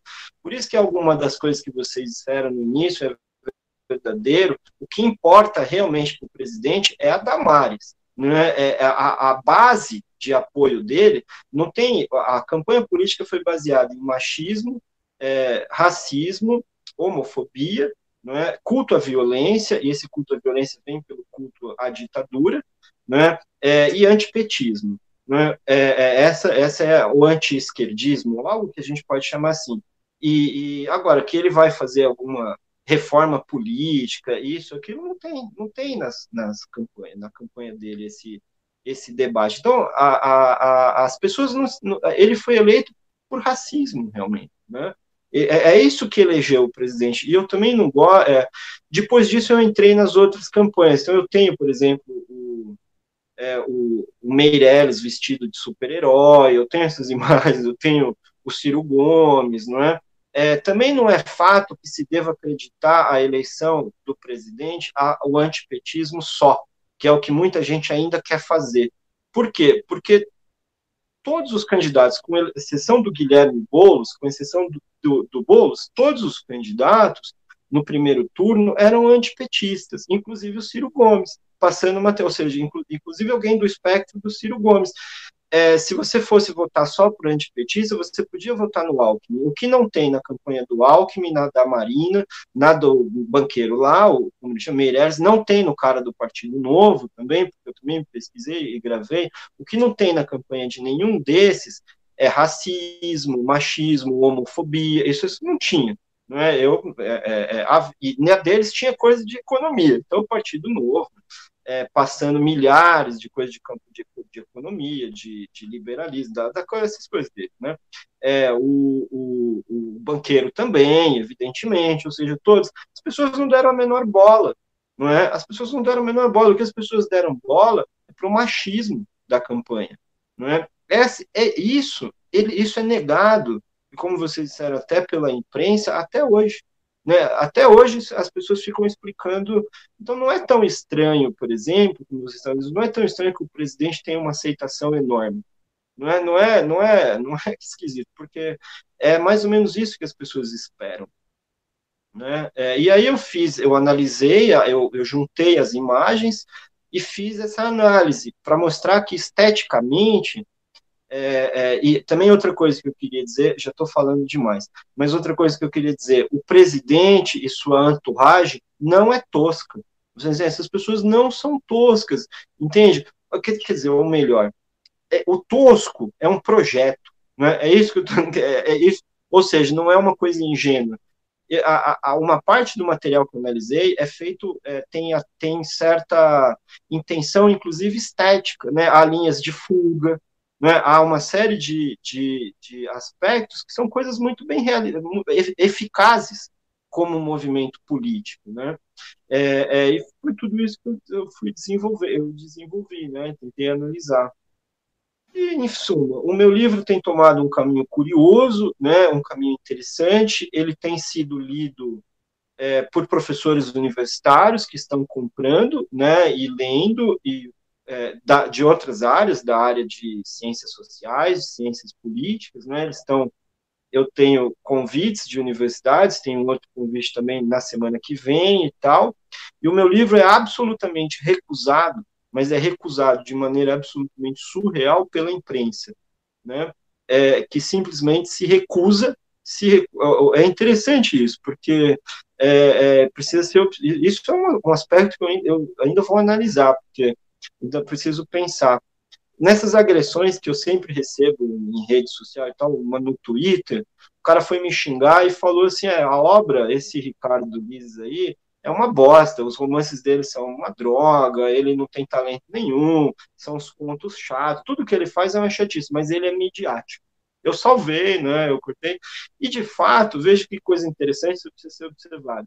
De fato, qualquer pessoa que fizer uma busca no Google vai ver que os meus trabalhos mas saíam em todo lugar, entende? Aparecia, eu, eu tinha, eu tenho, quero crer, e esse meu livro é como se ele não existisse, para simplesmente ele não é noticiado, não é? Ao contrário do que coisas que eu fazia muito menos importantes, não é? Saíam em todos os lugares. O meu livro, você tem uma ideia, ele saiu, ele foi citado numa matéria que o assunto era outro, indiretamente, numa matéria na Folha de São Paulo, que o assunto era inspirada no meu que o meu livro tinha levantado, mas não era sobre o meu livro, uma matéria, e eu dei uma entrevista para um jornalista da revista Época que falou do meu livro. Só duas coisas, duas coisas, sendo que eu fiz um romance que tem jornal que resenhou três vezes, quatro vezes as pessoas. Por que isso, na minha opinião? Porque não querem falar entende? As pessoas não querem aceitar. 57 milhões de pessoas votou, votaram nesse cidadão por racismo, machismo homofobia. Elas não, não querem. É, é, parece negam até hoje, entende? Isso até hoje realmente as pessoas estão aí negando que esta é a situação, né? Que o seu vizinho é um baita de um, de um, de um homofóbico, sim. Quer dizer, ninguém quer aceitar isso, né? Discutir, né? Enfim. Eu falei demais, né? Falei 20 minutos. Não, mas tá ótimo. Aqui o esquema é esse mesmo, é um pouco. A gente deixa o convidado criar um fio, não é uma entrevista mesmo no formato muito de imprensa mesmo. Eu gosto de deixar a questão, deixar o convidado fazer o seu fio. o seu livro, Ricardo, além de ter uma análise muito apurada, eu acho. Acho que o, que me levou, de certa forma, a, a, procurar o seu livro foi um certo descontentamento meu com os meus colegas, né? Assim, em termos do que eles ofereciam de análise. Então, assim, vamos, vamos ver outras chaves, né? É, mas também eu dei ótimas risadas com algumas passagens, são muito saborosas, eu não vou ficar citando aqui, eu espero que as pessoas comprem e leiam. É, vou... Comprem aqui o meu livro. Oi? Desculpa. Tá só botou mostrando ah, sim, claro. Pronto, mesmo, botando porque... você na tela. Beleza. Mas elas estão comprando, elas estão comprando, tá indo bem. Parece que não precisa fazer resenha nenhuma. Assim, porque tudo bem. É verdade. Mas é, é muito legal. O livro, eu tô adorando a leitura mesmo, tem muita análise muito interessante. Eu anotei muita coisa, mas eu vou abrir para Andrés é, e Lício fazer uma rodada de perguntas também senão eu vou monopolizar o espaço aqui dos meus camaradas de bancada aqui. Andrés, por favor. E depois Lício. Aí Andrés e Lício emendam questões, aí eu passo para você de novo. Tá bom, Ricardo? Beleza, beleza. Valeu. Vai lá, Andrés, por favor. Perfeito. Bom, Ricardo, um prazer te conhecer. Este, lamentavelmente, com sinceridade, não tive a oportunidade de ler teu livro. Vou ler e sim vou fazer uma, não resenha literária, mas mas este, eu quero muito ler, o André falou muito bem, etc. É muito bom te escutar. Eh, eu vou colocar, como eu não li, eu vou deixar, eu acho que é justo deixar André este, fazer as perguntas mais focalizadas no livro, que pode tirar uma riqueza maior, mas, mas eu escutando, peguei algumas coisas que eu acho talvez interessante de escutar. Número um é essa essa questão disciplinar da área de conhecimento, não? ou seja, essa coisa de eh, as ciências políticas não é suficiente e a procura da literatura este, como uma visão eh, e uma ferramenta para compreender a realidade. Este, então, como, como eh, os três aqui comulgamos muito com a questão interdisciplinar, com os diferentes olhares, etc. Este, e tem muitos autores literarios en el mundo de literatura, es muy rico a discusión si existe literatura que no sea política, ¿no? Y cuál es la posición de un escritor con relación a política contextual y su propia literatura. Este, me gustaría, como vos está colocando a cuestión disciplinar, eh, las imposibilidades de las ciencias políticas, o acho que a ciencia política brasileña, na verdad, es una ciencia política fortemente la línea norteamericana, institucional y que los campos ideais têm otras discusiones. Yo comprendo que historia y antropología hoy en día tienen más riqueza de análisis sobre el proceso actual que, por ejemplo, las ciencias políticas. Mas es mi percepción, mi comprensión del mundo. Eh, mas por eso me interesa también leer eh, su trabajo para aprender también a visión de otras áreas.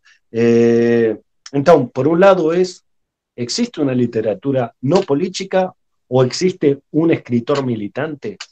Lembro que a, a Cortázar hicieron los 80, hicieron constantemente ese tipo de preguntas con relación a los autores latinoamericanos que, que tenían una posición con Cuba, etc. Este, y número dos, este, fala no ámbito de la literatura o se discute desde una percepción de la literatura sobre los acontecimientos del proceso Bolsonaro no poder. Ou seja, você está trazendo uma visão da literatura, mas e o âmbito da literatura? Está trabalhando? Como está trabalhando isso? Que é para aprender exatamente da área. É? Muito obrigado por te conhecer, espero alguma vez compartilhar um shopping. É? Um abraço. É. Ô, Ricardo, você quer responder? Depois a gente o Ulisses faz a pergunta dele, para não ficar muita coisa? Eu prefiro responder. Ele eu prefiro responder.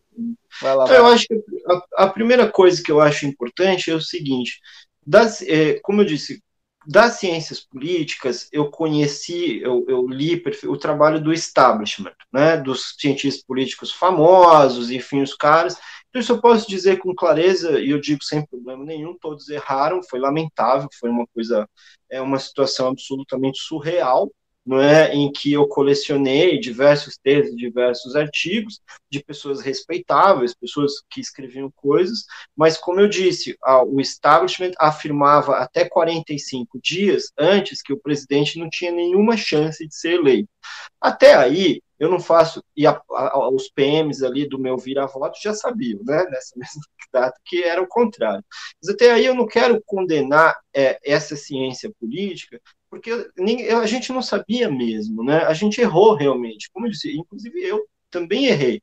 Agora, o que eu acho esquisito é essas pessoas não admitirem o erro e não analisarem por que elas erraram, que talvez aí já esteja um início de possibilidade da gente pensar o nosso tempo.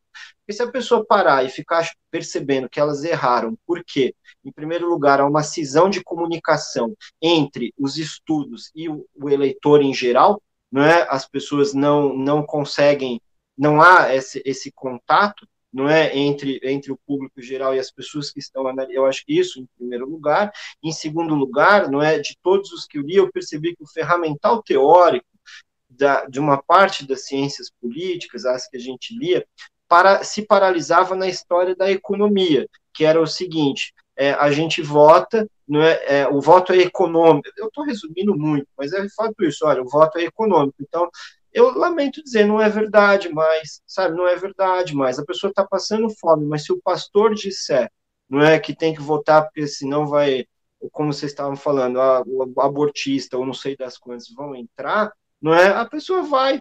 Entende? Ah, é preciso observar essa situação. Não havia proposta econômica, eu colecionei as propostas. Não, é? não, tinha isso. Então as pessoas vão ter que aceitar. Vão, é, é, preciso observar um pouco isso. Né? A gente assistiu de novo a, a um grupo de cientistas políticos tentando interpretar a, a, essa última essa última campanha aí de, de da eleição e, e, as pessoas julgaram que o crescimento do presidente é por causa dos 600 reais, não é? é, é só que as explicações eram todas muito ruins, não é? Assim, é, é porque que ele teria que está mudando um pouco a base. Quem disse que está mudando a base? Eu vi os mapas eleitorais, ele foi eleito uma grande parte, é, parcela da população, né, em geral, e, e dentre outras coisas, uma coisa que eu achei estranhíssima também, aí eu já entro na parte da literatura, não é?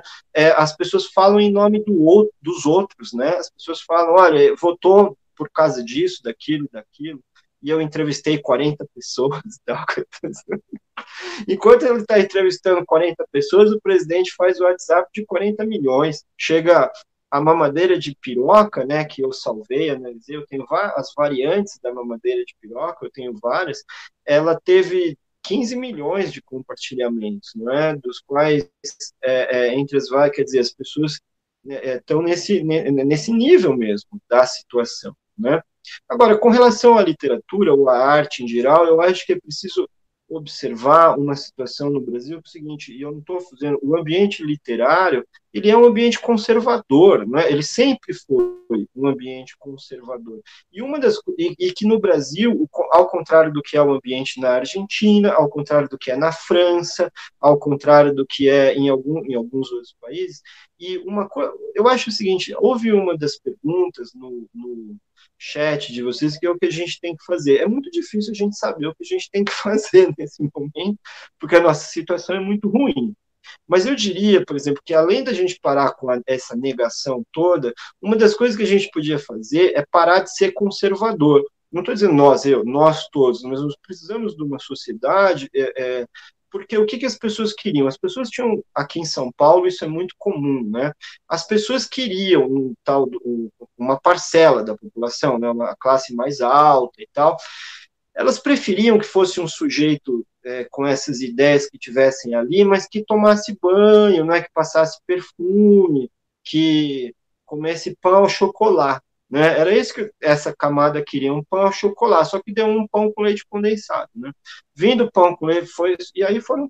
Aí tem que ir o pão com leite condensado, porque pão ao chocolate não tem. Mas aí eles aceitaram, e tudo, aceitaram, a aceitação é muito grande, não é? Basta vocês observarem o nível de conserva, ah, por exemplo, falando muito aqui da pandemia, né, a gente já viu, todo mundo já percebeu, inclusive a classe médica, os médicos já viram isso, que realmente a, a, os mortos, né, os óbitos, eles se dão sobretudo nas classes baixas. Né, é, é, é, nesse local que, está, que estão concentrados os óbitos. Há em todas as classes, mas isso já é manchete de três meses atrás, não é? É as classes altas já querem voltar às aulas, entende? Já querem, claro que eles querem voltar às aulas, né? Porque quem vai morrer é o porteiro, não é? É, é, é isso, todo mundo já viu isso, e está tudo tranquilo para eles. Já estão pressionando, olha, vamos voltar às aulas das escolas que têm o protocolo de segurança. Claro, vai morrer o, o, o motorista da perua, não é? O, a, a, a, as, as pessoas da faxina. É isso que vai acontecer, e é o que as classes querem. Então, a outra coisa também que eu tinha para dizer, já fugiu do assunto da pergunta, mas não faz mal, isso daí, não é? Algumas pessoas estão dizendo que o presidente está tendo sucesso porque ele se acalmou. É o contrário, não é? Ele está calmo porque ele está conseguindo que as coisas dele deem certo. Não é, quer dizer, é um presidente extremamente bem sucedido no que ele dizia na campanha e no que está dando certo. Tudo bem que esse, esse elemento aí, do pão com leite condensado, ainda tem sorte, entende? Como se não bastasse tudo, ainda durante o, governo dele aparece uma pandemia que vai matar uma parte da população que ele disse que tinha que sumir mesmo. Não é que, ele fala, eu tenho, por exemplo, a camada, a população carcerária que está sendo dizimada, não é isso que está, que todo mundo já sabe, já viu, que todo mundo, ele diz que tudo tinha que morrer mesmo é, é, é, que aquilo é tudo gente que não presta e tal. Ele diz que é, é, ele disse na campanha que ia matar 30 mil, até agora ele já está chegando, vai chegar nos 130 mil, ele está com um crédito de 100 mil, você não ia estar tá feliz? Você não ia estar tá calmo, não ia estar tá satisfeito? É por isso que ele está calmo. É por isso. Quer dizer, ainda consegue aquilo que vocês estavam falando, ele. Porque tem umas coisas que eu acho tão esquisitas que as pessoas comentam, as pessoas comentam assim, ah, mas o STF disse que não pode fazer dossiê. Você acha que esse cara está ligando para STF? Não é? Ele é totalmente extra-estado. Não é? O que ele quer é fazer essa performance para que esse monte de gente vá lá mesmo na porta do, do hospital. Né? Isso ele consegue muito bem, não é? É, é, é uma coisa muito. É, porque não é político, é, quer dizer, não é partidário, não é, é movimento mesmo, movimento social. Né? Então, por isso, que, por isso que eu acho que é preciso essa observação, é o que eu diria, como a gente reage? A gente, uma coisa é parar de ser conservador. Então, na minha visão, por exemplo, na literatura, eu não posso fazer um romance com começo, meio e fim nessa ordem, né? E ficar fazendo livro do século XIX. Essas coisas ajudaram, entende? A, a, a, a esse cara, por exemplo, no Brasil a gente tem muita dificuldade na arte ainda das pessoas compreenderem o que hoje em dia em 2020 os gêneros são gêneros fluidos, não é isso que as coisas é, e na minha opinião essas coisas estão conectadas, porque quando você não aceita na arte o gênero fluido, fluido, o fim das fronteiras, o que socialmente, quando você dá um passo, socialmente, você também está violando pessoas de gênero fluido. Né? É, é, e, e, aí, sem, sem que você queira, evidentemente, mas aí você começa a dar força para a violência contra essas pessoas. Ou seja, eu acho que a gente precisa começar, a, a nossa vida tem que deixar de ser conservadora. Como eu disse, não estou falando que a nossa, que nós aqui que estamos falando é, não é? Mas como sociedade em geral, não sei se vocês viram essa pesquisa. No Brasil, apenas 14% das pessoas são a favor das, da descriminalização do aborto. 14%, enquanto a média mundial varia entre 40% e 50%. Não é? Quer dizer, veja como nós vivemos numa sociedade conservadora, numa sociedade numa, em que os valores das pessoas são valores as pessoas são conservadoras, na verdade. A gente vai numa exposição né, e de, de arte, quando é arte contemporânea, as pessoas falam, ah, isso daí até meu filho faz, ofende o filho, né, isso, é tão ruim, tão ruim que até o filho faz, né? Quer dizer, isso daí, ou seja, as pessoas têm um, um completa dificuldade com o que é desconhecido, com o que é estranho, com o que é difícil. O resultado final é esse, né? O resultado final é a titia votando no cara. Entende? É, a, é fazendo isso, né? O, é, o pai, é, é, são essas coisas, né? Então, eu acho que, correspondendo com relação à arte, a gente precisa começar a perceber isso também. Não é quanto nós não fomos conservadores, né? E continuamos sendo.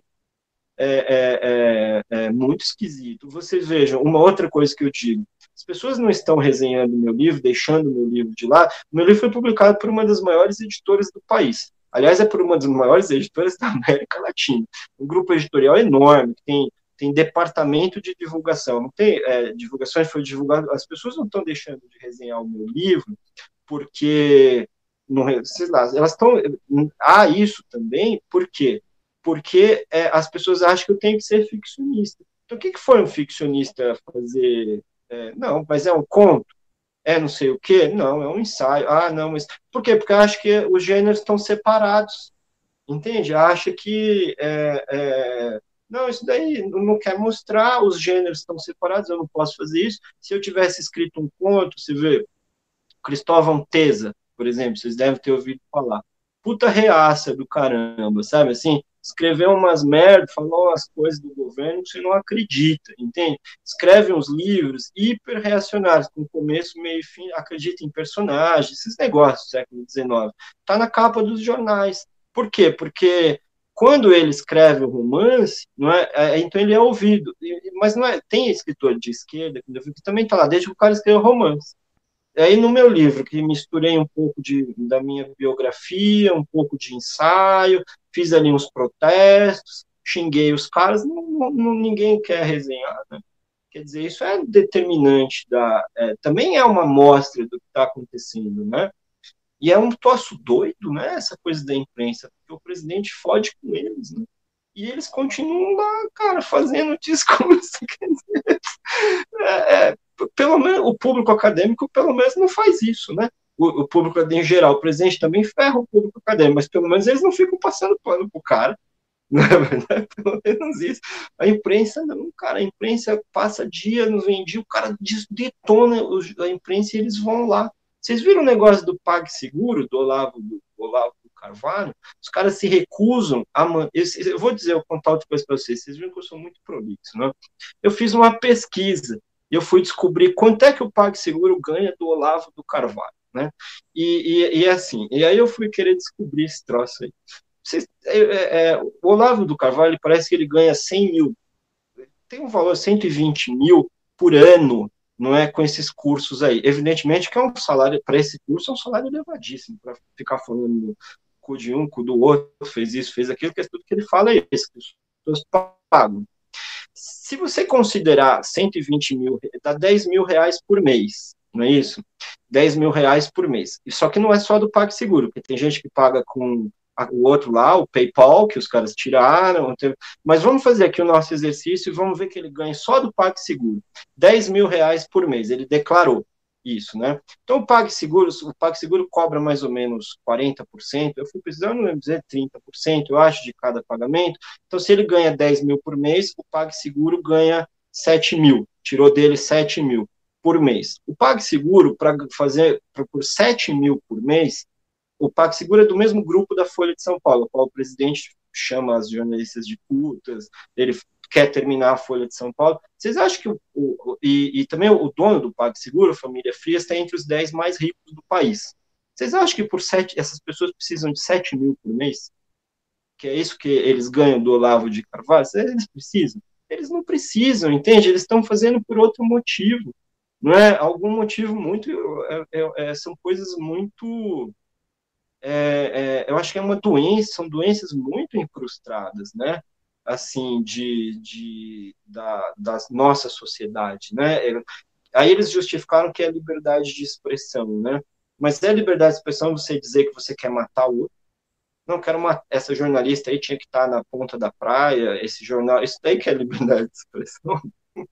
É um pouco esquisito, não é verdade? Assim, você dá é, é, tem alguma coisa estranha nisso tudo, né? Bom, enfim, era isso. Verdade, Ricardo. Ó, antes de passar para o Ulisses perguntar, vou dar um rasante aqui no chat, o pessoal é, falando aqui, o Reinaldo Melo falando que o Ricardo fez a melhor leitura deste momento no seu Diário da Catástrofe.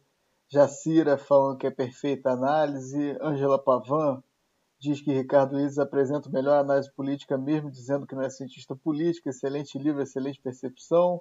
Ana Cândida Brandão também concorda com ela. O Alex fala aqui, o Alex Almeida diz: nesse governo não existe erro inocente, existe maldade é. até nas imbecilidades. E utilizam é. desse preconceito histórico. E a Jacira tem um palpite, né? tem uma percepção sobre essa questão da imprensa. Segundo ela, o projeto do Bolsonaro é muito interessante para a grande imprensa. É, eu acho que é. Lício, manda brasa aí, encaminhou as perguntas para o Ricardo. Nossa última rodada, penúltima, porque eu também tenho mais uma pergunta depois.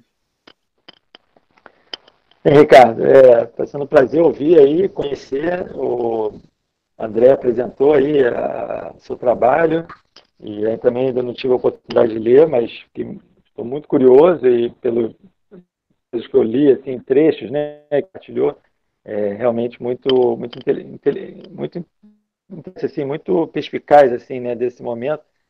Eu começo com a mesma questão que o, que o, o Andrés colocou.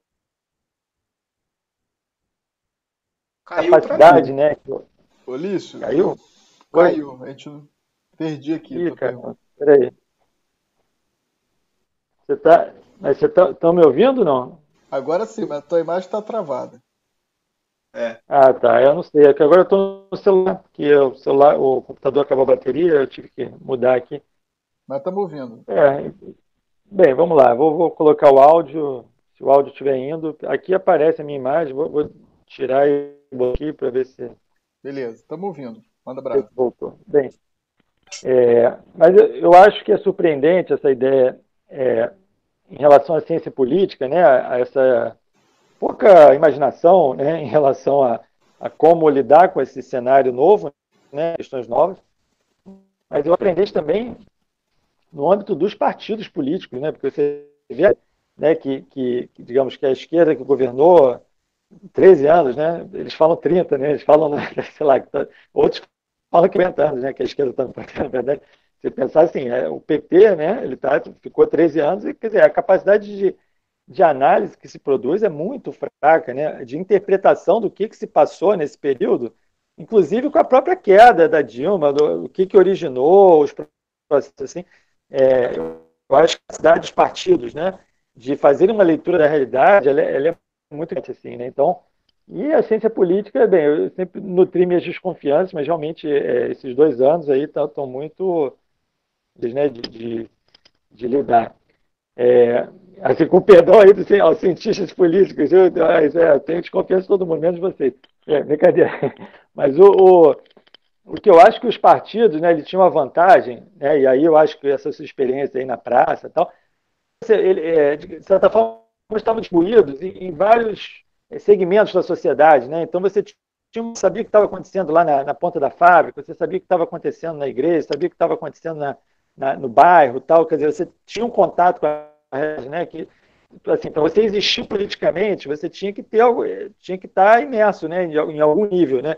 E isso de certa forma ia trazendo elementos que aí, digamos, os intelectuais, as lideranças dentro do partido iam é, digamos, reelaborando re isso em discurso político e aquilo tinha uma ressonância, assim. Eu acho que isso, isso, isso tem, assim, isso de certa forma se quebrou um pouco, não só pela institucionalização, excesso de gabinetização dos, dos partidos, né, que tem um, esse né, de sair um pouco do contato da realidade, e eu acho que um pouco também esse, esses diversos canais pelos quais agora a, a opinião política, né, ou, a, a digamos, a, a, mobilização política, né, aquilo que te faz, aquilo que mexe, né, que, que sensibiliza, né, eu acho que esse elemento da estética, né, da arte que você traz é muito interessante, porque é justamente um, é, digamos assim, a via né, que você está tendo de interpretação para poder entender esse fenômeno que vai resultar num vai resultar lá na frente, na eleição, né, numa política, numa, numa avaliação né, de, de, de, desempenho né, do, do, do, político e tal, e que passa por outros canais. Né? E aí é, eu acho que tem, tem essa questão. Né? Por exemplo, um é, detalhe que você falou, né? Ele, é, você fala, ah, ele não fez campanha, assim, não tem partido, né? Agora, o, o efeito simbólico de a, a, toda vez que aparece o nome de Bolsonaro na imprensa, né? aparece Bolsonaro entre parênteses, sem partido. Né? É. E é justamente, digamos assim, o signo que ele conseguiu usar da ideia de sem partido, que, tava, que vem lá de 2013, 2014, Isso, né? 2015, a coisa quantos partidos. Então, assim, é, ele, e a imprensa coloca no colo dele isso, né? De uma forma. É, ele consegue plantar isso em toda, toda a imprensa escrita e, e tal. Então, assim, eu, acho que é, uma, é, um, é um tipo de percepção que, desse elemento estético, simbólico e tal, que eu acho que que tem toda razão, né? Eu, eu acho que, assim, de que forma, né? Eu, eu acho que você tem uma percepção muito sincera, muito, é, muito precisa, né? No sentido quando você falou assim, olha, errar eu também errei. O que, o que surpreende é por que, que se continua no erro, né? Então, isso. O que, que elementos você, você identifica assim? Agora, assim, né, já do governo, porque uma coisa eu, eu, concordo que tem vários elementos na campanha que, que mobilizam é, e que, de certa forma, hoje em dia as pessoas até entendem mais. Assim, mas nessa relação com o governo, assim, nessa, nessa, nessa falta de reação política consistente, né, o que, que você interpreta aí que está acontecendo de errado? E, ao mesmo tempo, se houve algum momento que você notou dentro desse diário, né, é, esse acompanhamento diário aí da, da catástrofe, né, de, digamos, reações que foram acertadas, digamos assim, não, houve uma, uma, houve uma capacidade aqui de, de afetar, não, conseguiu, não sei, queria alguma esperança, mas é isso, assim, eu acho que o teu diagnóstico já, já é muito interessante rever nossas, nossas posições, mas diga aí. Assim, é, ótima pergunta, porque eu tenho a oportunidade de responder dizendo que eu acho que nada. Eu acho que o presidente colocou no bolso assim a oposição a ele de forma absolutamente constrangedora, quase. Né? Ele dominou todo o jogo, ele domina o jogo até hoje. Ele é capaz de, conseguindo tudo que ele quer, as pessoas dizerem que ele é um fraco, não é? Ele é ele obtendo todo o sucesso que ele, que ele consegue, né? As pessoas ainda tratando como um tolo e tal, coisa que era o que ele queria, não é? Agora você veja, né? Durante a campanha, eu também salvei a campanha do Fernando Haddad, né? É que começou a ver na internet. Hoje eu posso no WhatsApp, hoje eu posso fazer falar da pena dá pena de ver é, é, é, aquela campanha e colocando uma lado da outra, não estava entendendo nada do que estava acontecendo. Né?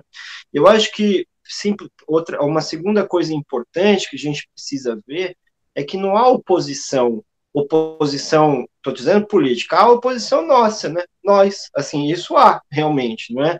Mas oposição política não há também pelo seguinte: o, presidente consegue pautar todo mundo. Então, a, a, a, maior parte da reação que há é sempre uma é sempre comparativa. Até hoje as pessoas ficam falando o seguinte: olha, mas se o Fernando Haddad tivesse sido eleito, precisa avisar para as pessoas que ele não foi eleito. precisa alguém dizer que a, a, a e, o, e, o, presidente tem muito interesse em que a campanha não acabe, porque a campanha política de 2018 não acaba nunca.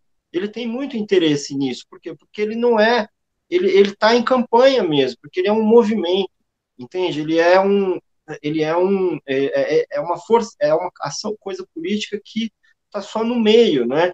Então, quer dizer, é, é, eu tem muita a campanha política do presidente, eu mostrei várias imagens, ela era sempre comparativa, né? Ele sempre tinha muitos muitas imagens comparativas que o filho dele é machão e, os filhos dos outros é, era sempre essas coisas, né?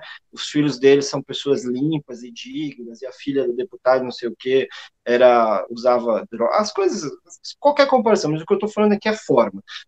Falando em forma é a forma da comparação. Não adianta a gente ficar até hoje fazendo comparação de que nós somos os legais e, e comparar com ele. Não é? Isso não vai funcionar, porque esse ambiente ele já está colocado. Nós temos que ter pautas, não é? Como eu disse, nós, é, é, o que é preciso, na minha opinião, é atrair essas, é, essas pessoas precisam entender o que elas fizeram, não é? E, e largar disso? Elas têm que é, é, parar com isso, né? É, isso que, essa é a impressão que eu tenho. As pessoas precisam ser atraídas, porque elas foram seduzidas, né? elas foram seduzidas por, por esse universo, por esses atores, não é? Por essas essas pessoas, essas por todo esse universo de performances, por essas coisas. Então, elas precisam ser atraídas de volta. E não há oposição a ele. Por isso também, claro que o cara está feliz, está comemorando, tá, não, não tá brigando com ninguém, ele não sabe essas coisas, ele não tem essa é, essa é, é, essa necessidade, ele não tem oposição nenhuma, não é? Ele, é, as pessoas acham isso, mas ele aprova tudo que ele quer, ou não é melhor, não é que ele aprova, ele consegue fazer o, o efeito da sociedade, porque ele quer causar caos. Ele consegue causar caos na sociedade o tempo inteiro. Eu vou dar um exemplo, né? Se alguém colocar uma lei para aprovar por toda essa desgraça que a gente viu essa semana, e, e se alguém colocar uma lei do pro aborto, não é? é, é para descriminalização do aborto, não vai passar, você entende? Vai ser derrotada a, a, a lei. A, a, só que o que ele quer não é necessariamente isso, o que ele quer é esse enorme movimento social que ocorreu, não é? é, é para ir inoculando na sociedade essa ideologia, que é a ideologia da morte, não é? A ideologia do presidente é morte, porque ele falava isso na campanha que é eu quero matar, é uma campanha de morte mesmo, de, de assassinato das pessoas, isso, e, e o que espanta é que é muito dito, era muito falado. Eu tenho as imagens, eu tenho, eu, eu marquei essas coisas, é, é morte mesmo.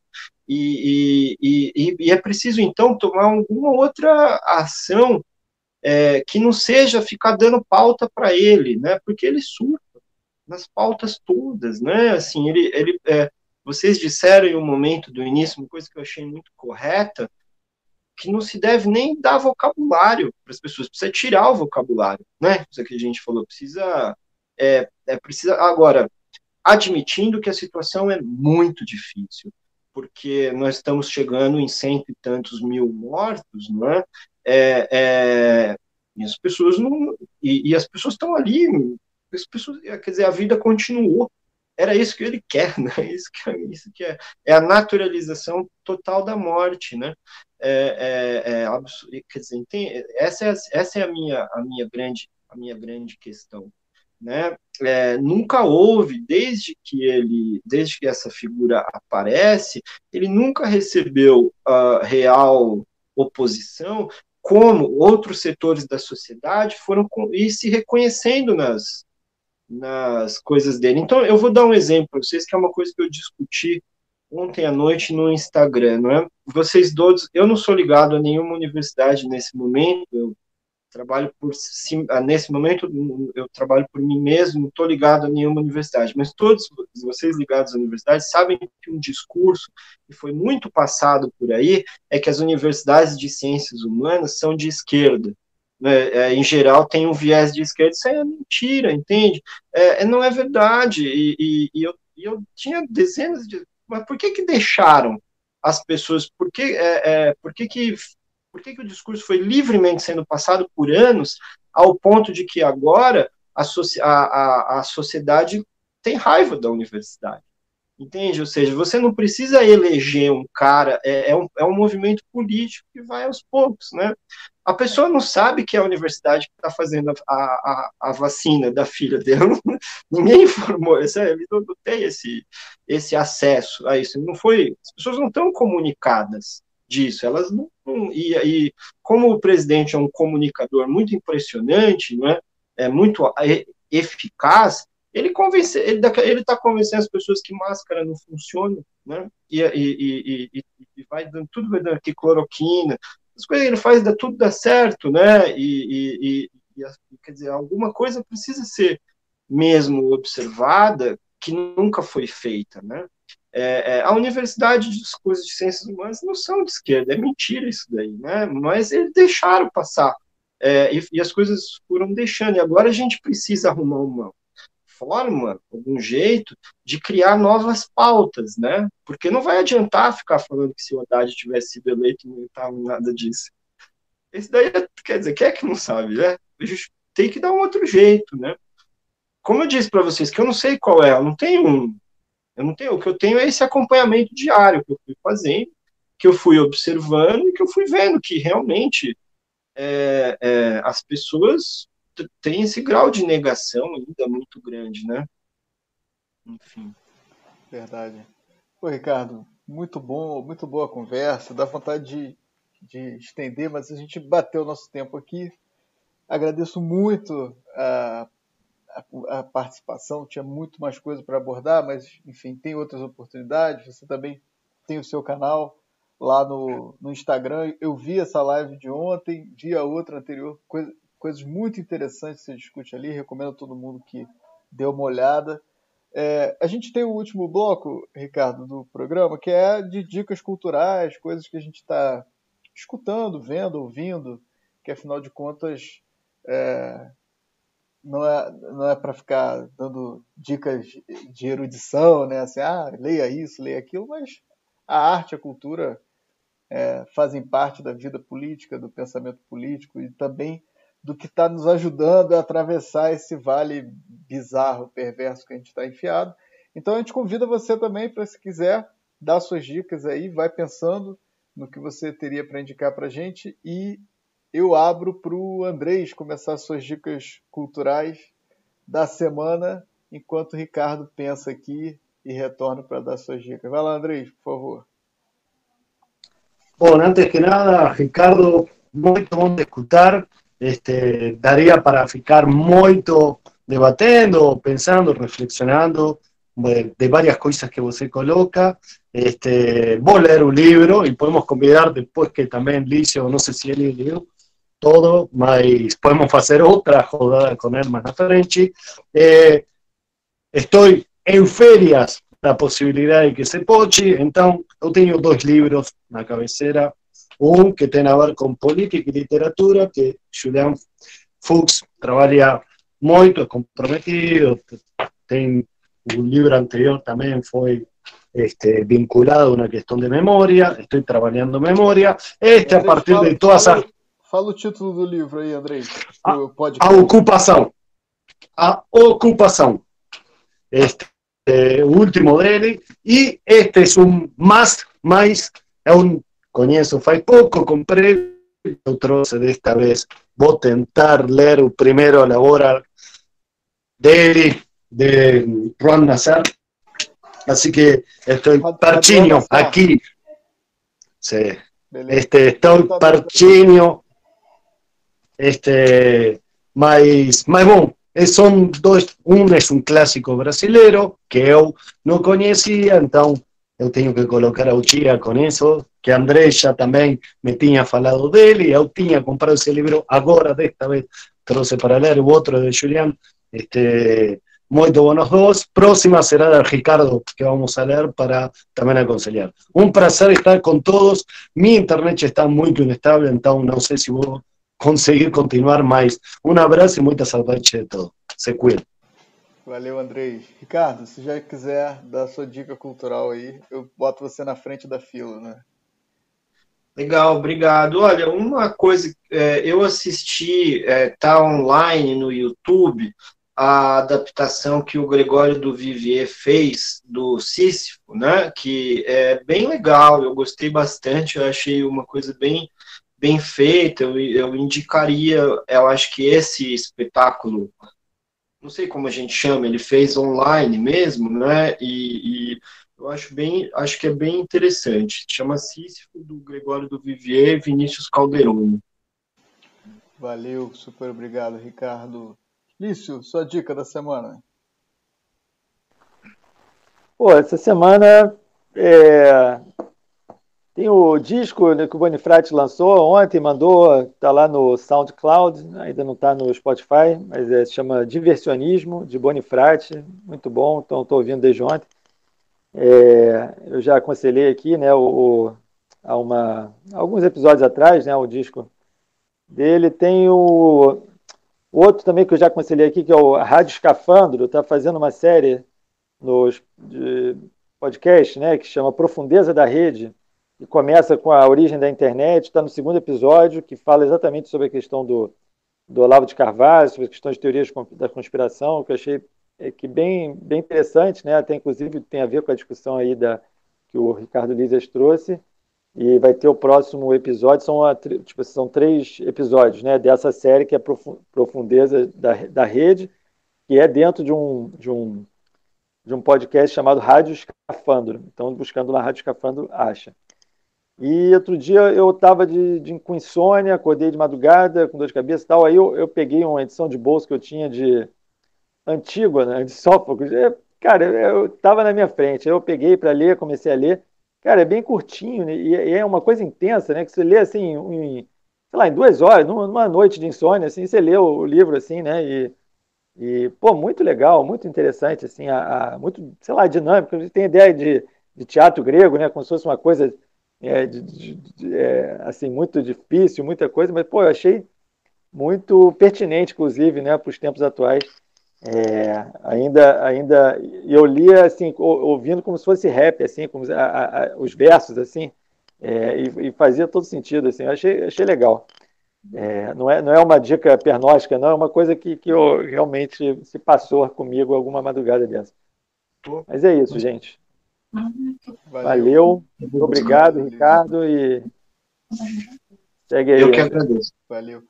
Ricardo, antes de eu dar minhas dicas e encerrar o programa, eu passo para você, se quiser, fazer uma saudação final aí para o nosso público, novamente te agradecendo muitíssimo pelo convite e deixando aí aberto o convite para novas rodadas. Ficou faltando falar muita coisa, a questão da Lava Jato como série de TV, por exemplo, que eu acho muito interessante você coloca no seu livro, mas deixo contigo para uma saudação final para eu depois poder fazer aqui o encerramento. Só, só para complementar, a Operação Lava Jato, o juiz Sérgio Moro é outro performer, né? Assim, é, é, quanto a isso, eu não tenho nenhuma dúvida, né? E que coisa que muitos juristas também já perceberam. Por isso que eu estava colocando, é, é, coloquei essa situação, né? É, a Operação Lava Jato, ela tinha inclusive horário para passar na TV.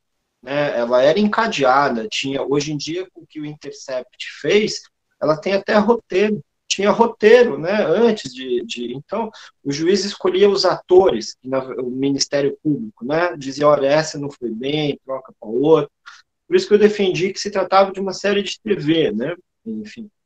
Mas era isso. Eu agradeço, agradeço a oportunidade e espero que a gente possa se encontrar outras vezes também e para a gente continuar conversando, porque essa é um dos é um dos momentos de resistência, né? É, é, que é preciso haver, né? Muito obrigado. Enfim, valeu. Valeu, Ricardo. Muito obrigado. Com certeza terão outras oportunidades. O pessoal aqui no chat está pedindo, inclusive, já a sua volta. Vou dar uma saudação final aqui para o pessoal do chat. É, Diz para o pessoal do chat comprar o meu livro, por favor. Claro. Viu? com é, certeza. Com essa gentileza, eu estou desempregado e tal. Não que a minha situação esteja ruim, porque ela não está comparativamente, mas se puder comprar, eu agradeço.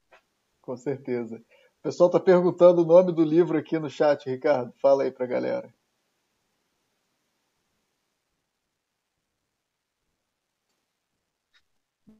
Diário da Catástrofe Brasileira.